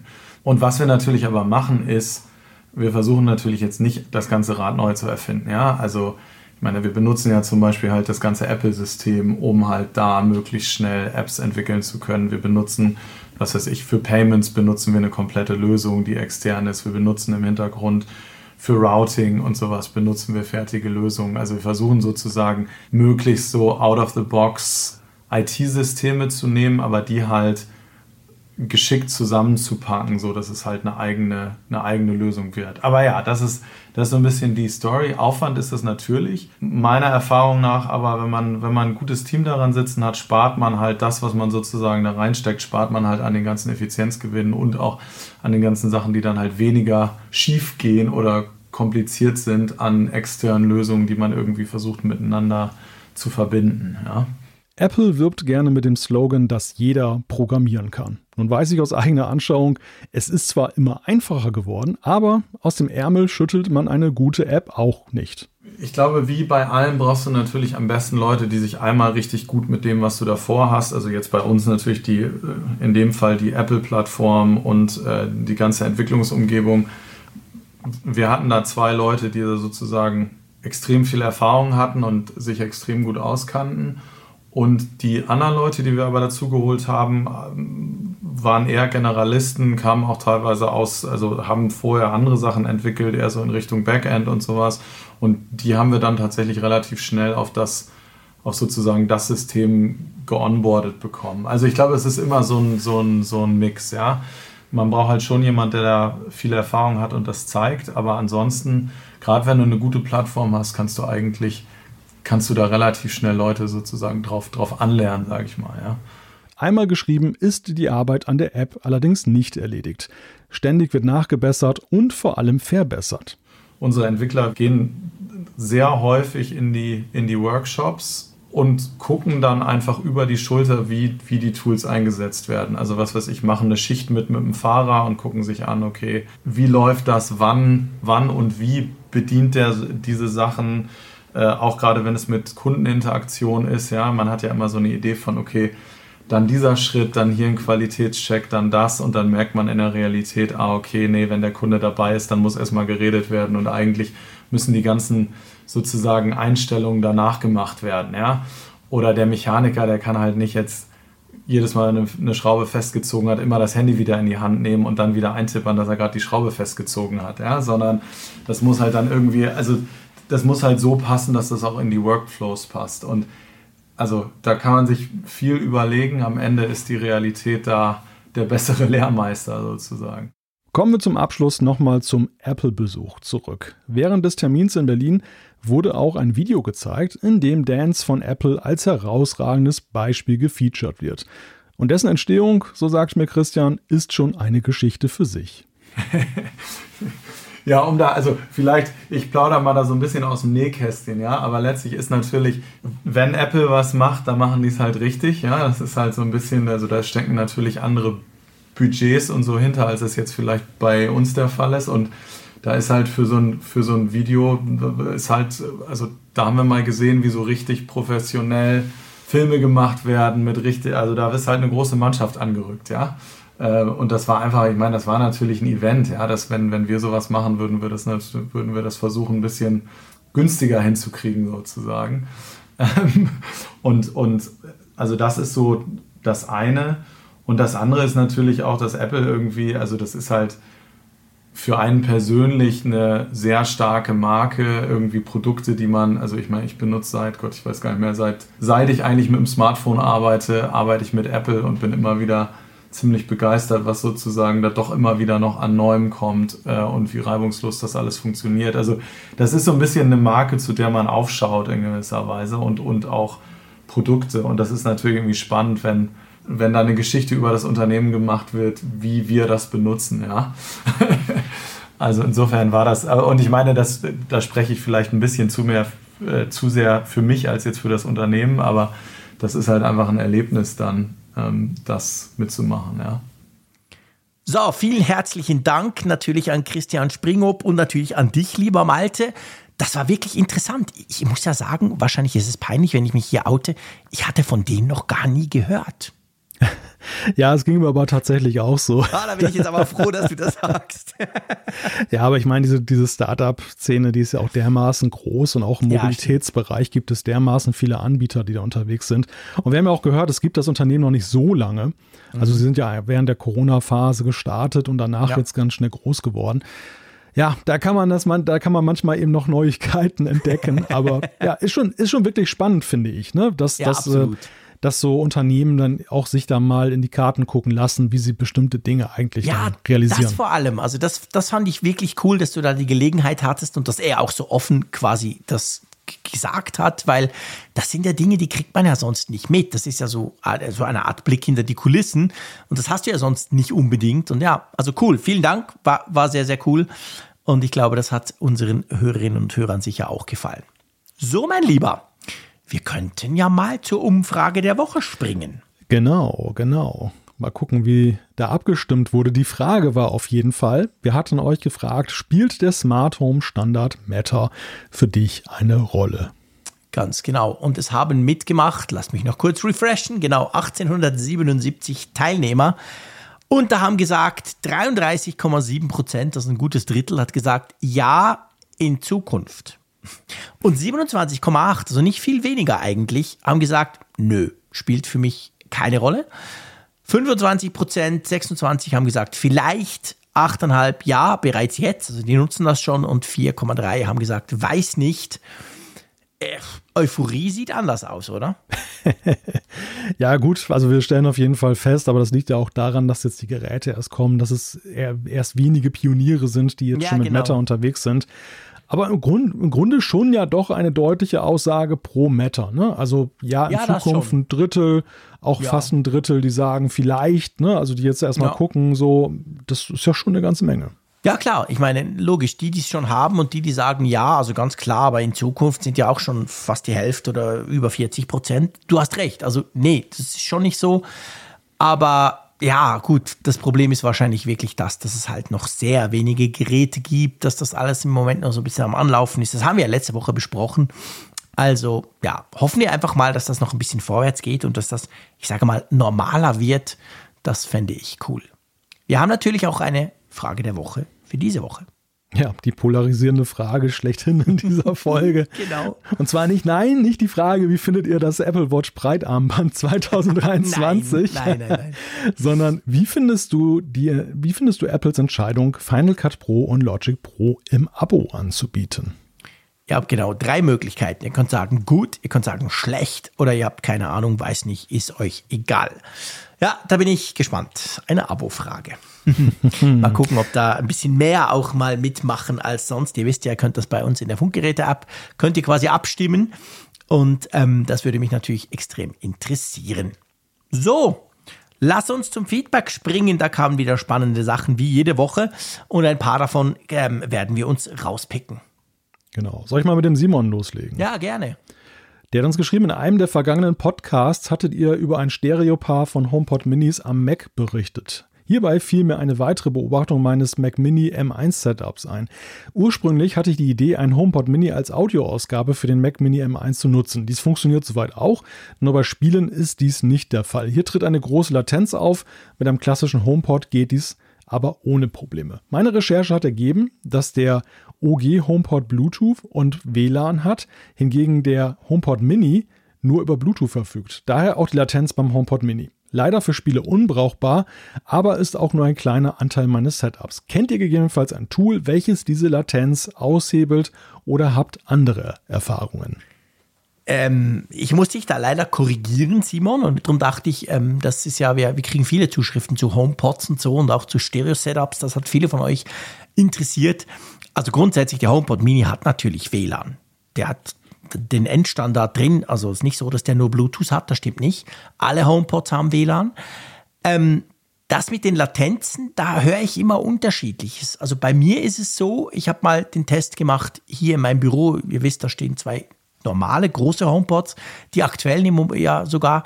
Da habe ich nicht wirklich eine große Latenz. Was ich merke, ist so ein bisschen der Start. Also wenn ich jetzt sage, okay, ich schalte mein Mac eben vom Studio-Display um auf den HomePod, ich will den Ton aus den HomePods kommen, dann so beim ersten Mal dauert es eine, eine gewisse Weile. Und wahrscheinlich würde ich jetzt auch nicht gerade loslegen mit Gamen. Es kann natürlich sein, dass es dann nicht mehr stimmt. Bei mir ist aber dann so, wenn ich zum Beispiel Video gucke oder so, das passt dann schon. Also da merke ich eigentlich praktisch nichts. Ich habe den Test, als diese Zuschrift reinkam, war ich im ersten Moment verunsichert. Und ich habe dann mal mein MacBook genommen, bin zu meinem Sohnemann, der hat ja ein, ähm, der hat ja zwei HomePod Minis. Und habe dann einfach von meinem MacBook dort in seinem Zimmer auf die HomePod Minis gestreamt und ich hatte auch keine Verzögerung. Ich glaube, aber vielleicht sagt Malte jetzt dann gleich was anderes. Ich glaube, es hängt halt eben genau mit dem WLAN zusammen. Es ist nicht so, dass der Mini kein WLAN hat, aber die Frage ist halt, was hast du für ein WLAN? Wo lockt sich der ein? Hast du zum Beispiel mehrere WLAN? Hast du Repeater?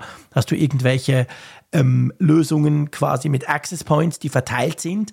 Ich in meinem Haus, Entschuldigung, habe fünf Access Points und stelle manchmal fest, dass irgend so ein blöder HomePod sich nicht in dem, der näher ist, einloggt, sondern ganz woanders, zum Beispiel im Wohnzimmer. Und dann gibt es tatsächlich Verzögerungen. Also ich würde mir mal das WLAN-Setup angucken. Oder was meinst du? Ja, es klingt für mich plausibel. Also ich stelle das auch mal wieder fest, dass ich habe ja auch ein paar Repeater am Start, dass sich dann plötzlich dann Geräte, wenn man in die Liste guckt, mhm. einloggen irgendwie im, im Wohnzimmer und genau. im Erdgeschoss. Du denkst so, hä, viel zu weit ja, weg, schlecht total Empfang, absurd. gar nicht gut. Ja, ja total genau. absurd. Also ich habe so eine Lösung von Unify, von Ubiquiti, da kannst du zum Glück, das mache ich auch, kannst du den Geräten quasi, die kann, du kannst sie zwingen. Du kannst quasi sagen, dieses Gerät darf sich nur bei diesem Access Point einwählen. Und so habe ich zum Beispiel mit meinen HomePods dann gemacht. Die dürfen sich nur im Dach einwählen und nicht irgendwie im, im Stock unten dran, wo auch noch ein Access Point klebt. Und seit da habe ich eigentlich überhaupt keine Probleme mehr. Keine Ahnung, wie du es hast, Simon, aber das wäre so ein bisschen, ich würde mal in der Richtung suchen gehen, warum das nicht klappt. Gut, dann übernehme ich den Philipp.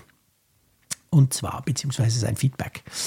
Äh, der Philipp schreibt, wenn mit iOS 17 möglicherweise Sideloading für das iPhone kommt, würde das endlich ein Problem von mir lösen als 14-Jähriger kann man, egal was man versucht, seine eigenen Apps nicht auf seinem eigenen Gerät laufen lassen. Volljährige Entwickler können das. Auf dem Mac war es schon erschwert. Ich kann meine Apps nicht mit einem Developer-Team oder Apple ID signen, aber mit einem GitHub-Account. Wenn also Sideloading bald möglich wäre, kann ich meine eigenen Apps endlich auf meinem eigenen Gerät laufen lassen. Zumindest ein bisschen, weil für viele Funktionen ein Developer-Team vorausgesetzt wird, was ich nicht haben kann. Und er schreibt dann noch als PS, in allen möglichen Support-Dokumenten steht 13 Jahre, aber das gilt wohl nicht für die EU. Testflight sagt auch, dass ich 13 oder älter für die Benutzung sein muss, was sowohl ich als auch meine Apple-ID sind. Spannend, so habe ich mir Sideloading noch gar nie angeguckt, oder? ja, das ist ein interessanter Aspekt. Die Frage ist natürlich, äh, ob man nicht in der Familie mehr eine Lösung finden kann dafür dass mhm. äh, da jemand eine Apple-ID aufmacht, beziehungsweise einen Developer-Account ähm, dann erwirbt. Ja, das könnte man natürlich, klar. Das, ich glaube, das, oder ich habe mal gesehen, bei, bei vielen äh, minderjährigen Entwicklern, die dann früher eingestiegen sind, ist das meist so. Ne? Dann Schon, da laufen, da laufen die Apps dann noch so unter den Namen der Eltern und, und dann ja. später, wenn sie volljährig sind, dann äh, transferieren sie die entweder oder keine mhm. Ahnung, ändern das irgendwie. Also auf jeden Fall, ja, es ist eine spannende Überlegung auf jeden Fall. Ähm, das, da hast du es natürlich dann einfacher, wenn du in der Android-Welt unterwegs bist, mhm. wo du deine Apps dann da einfach draufladen kannst. Ja, genau. Ja. Aber ich finde schon, also ganz ehrlich, Philipp, wir können dir nicht helfen. Wir, wir vielleicht berichtet uns jemand oder eben der Tipp von Malte, ähm, Eltern einen Account erstellen lassen. Aber was ich, was ich faszinierend finde, ist, dass du als 14-Jähriger, was du da schreibst mit GitHub und hier und da und Team, also du programmierst da offensichtlich wild drauf los. Das finde ich großartig.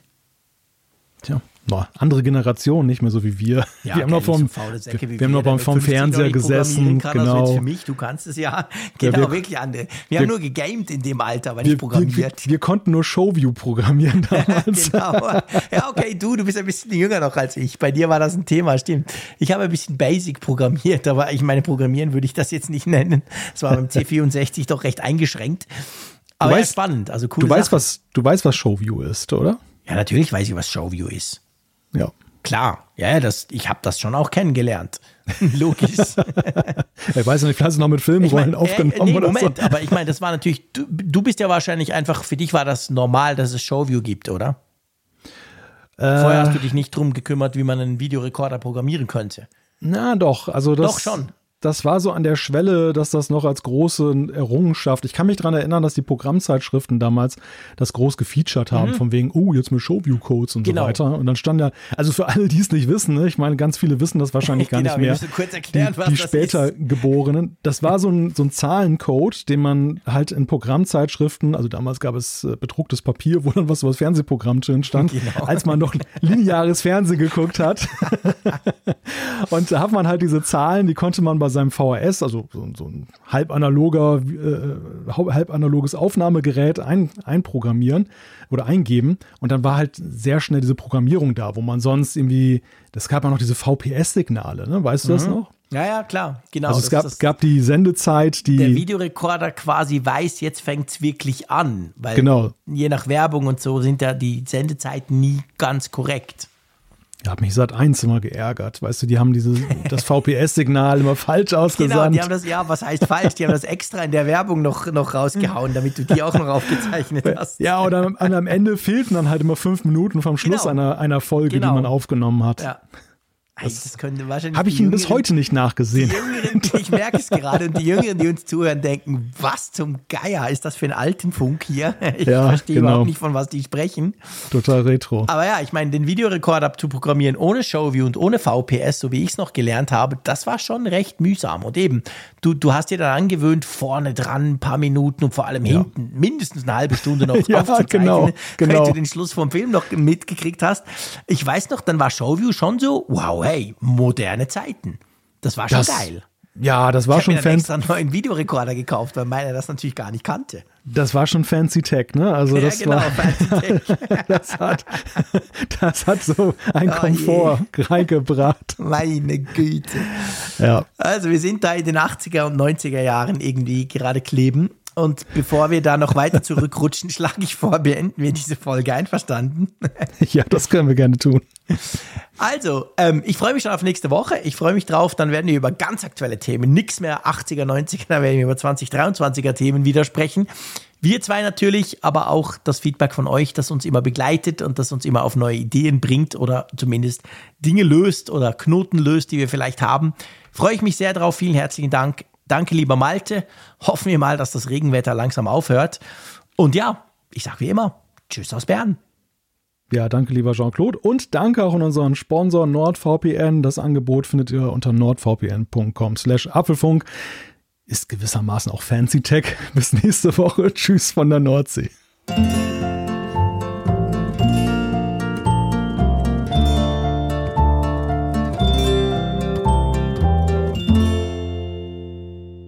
Auf Empfang mit Funkgerät, der App zum Apfelfunk.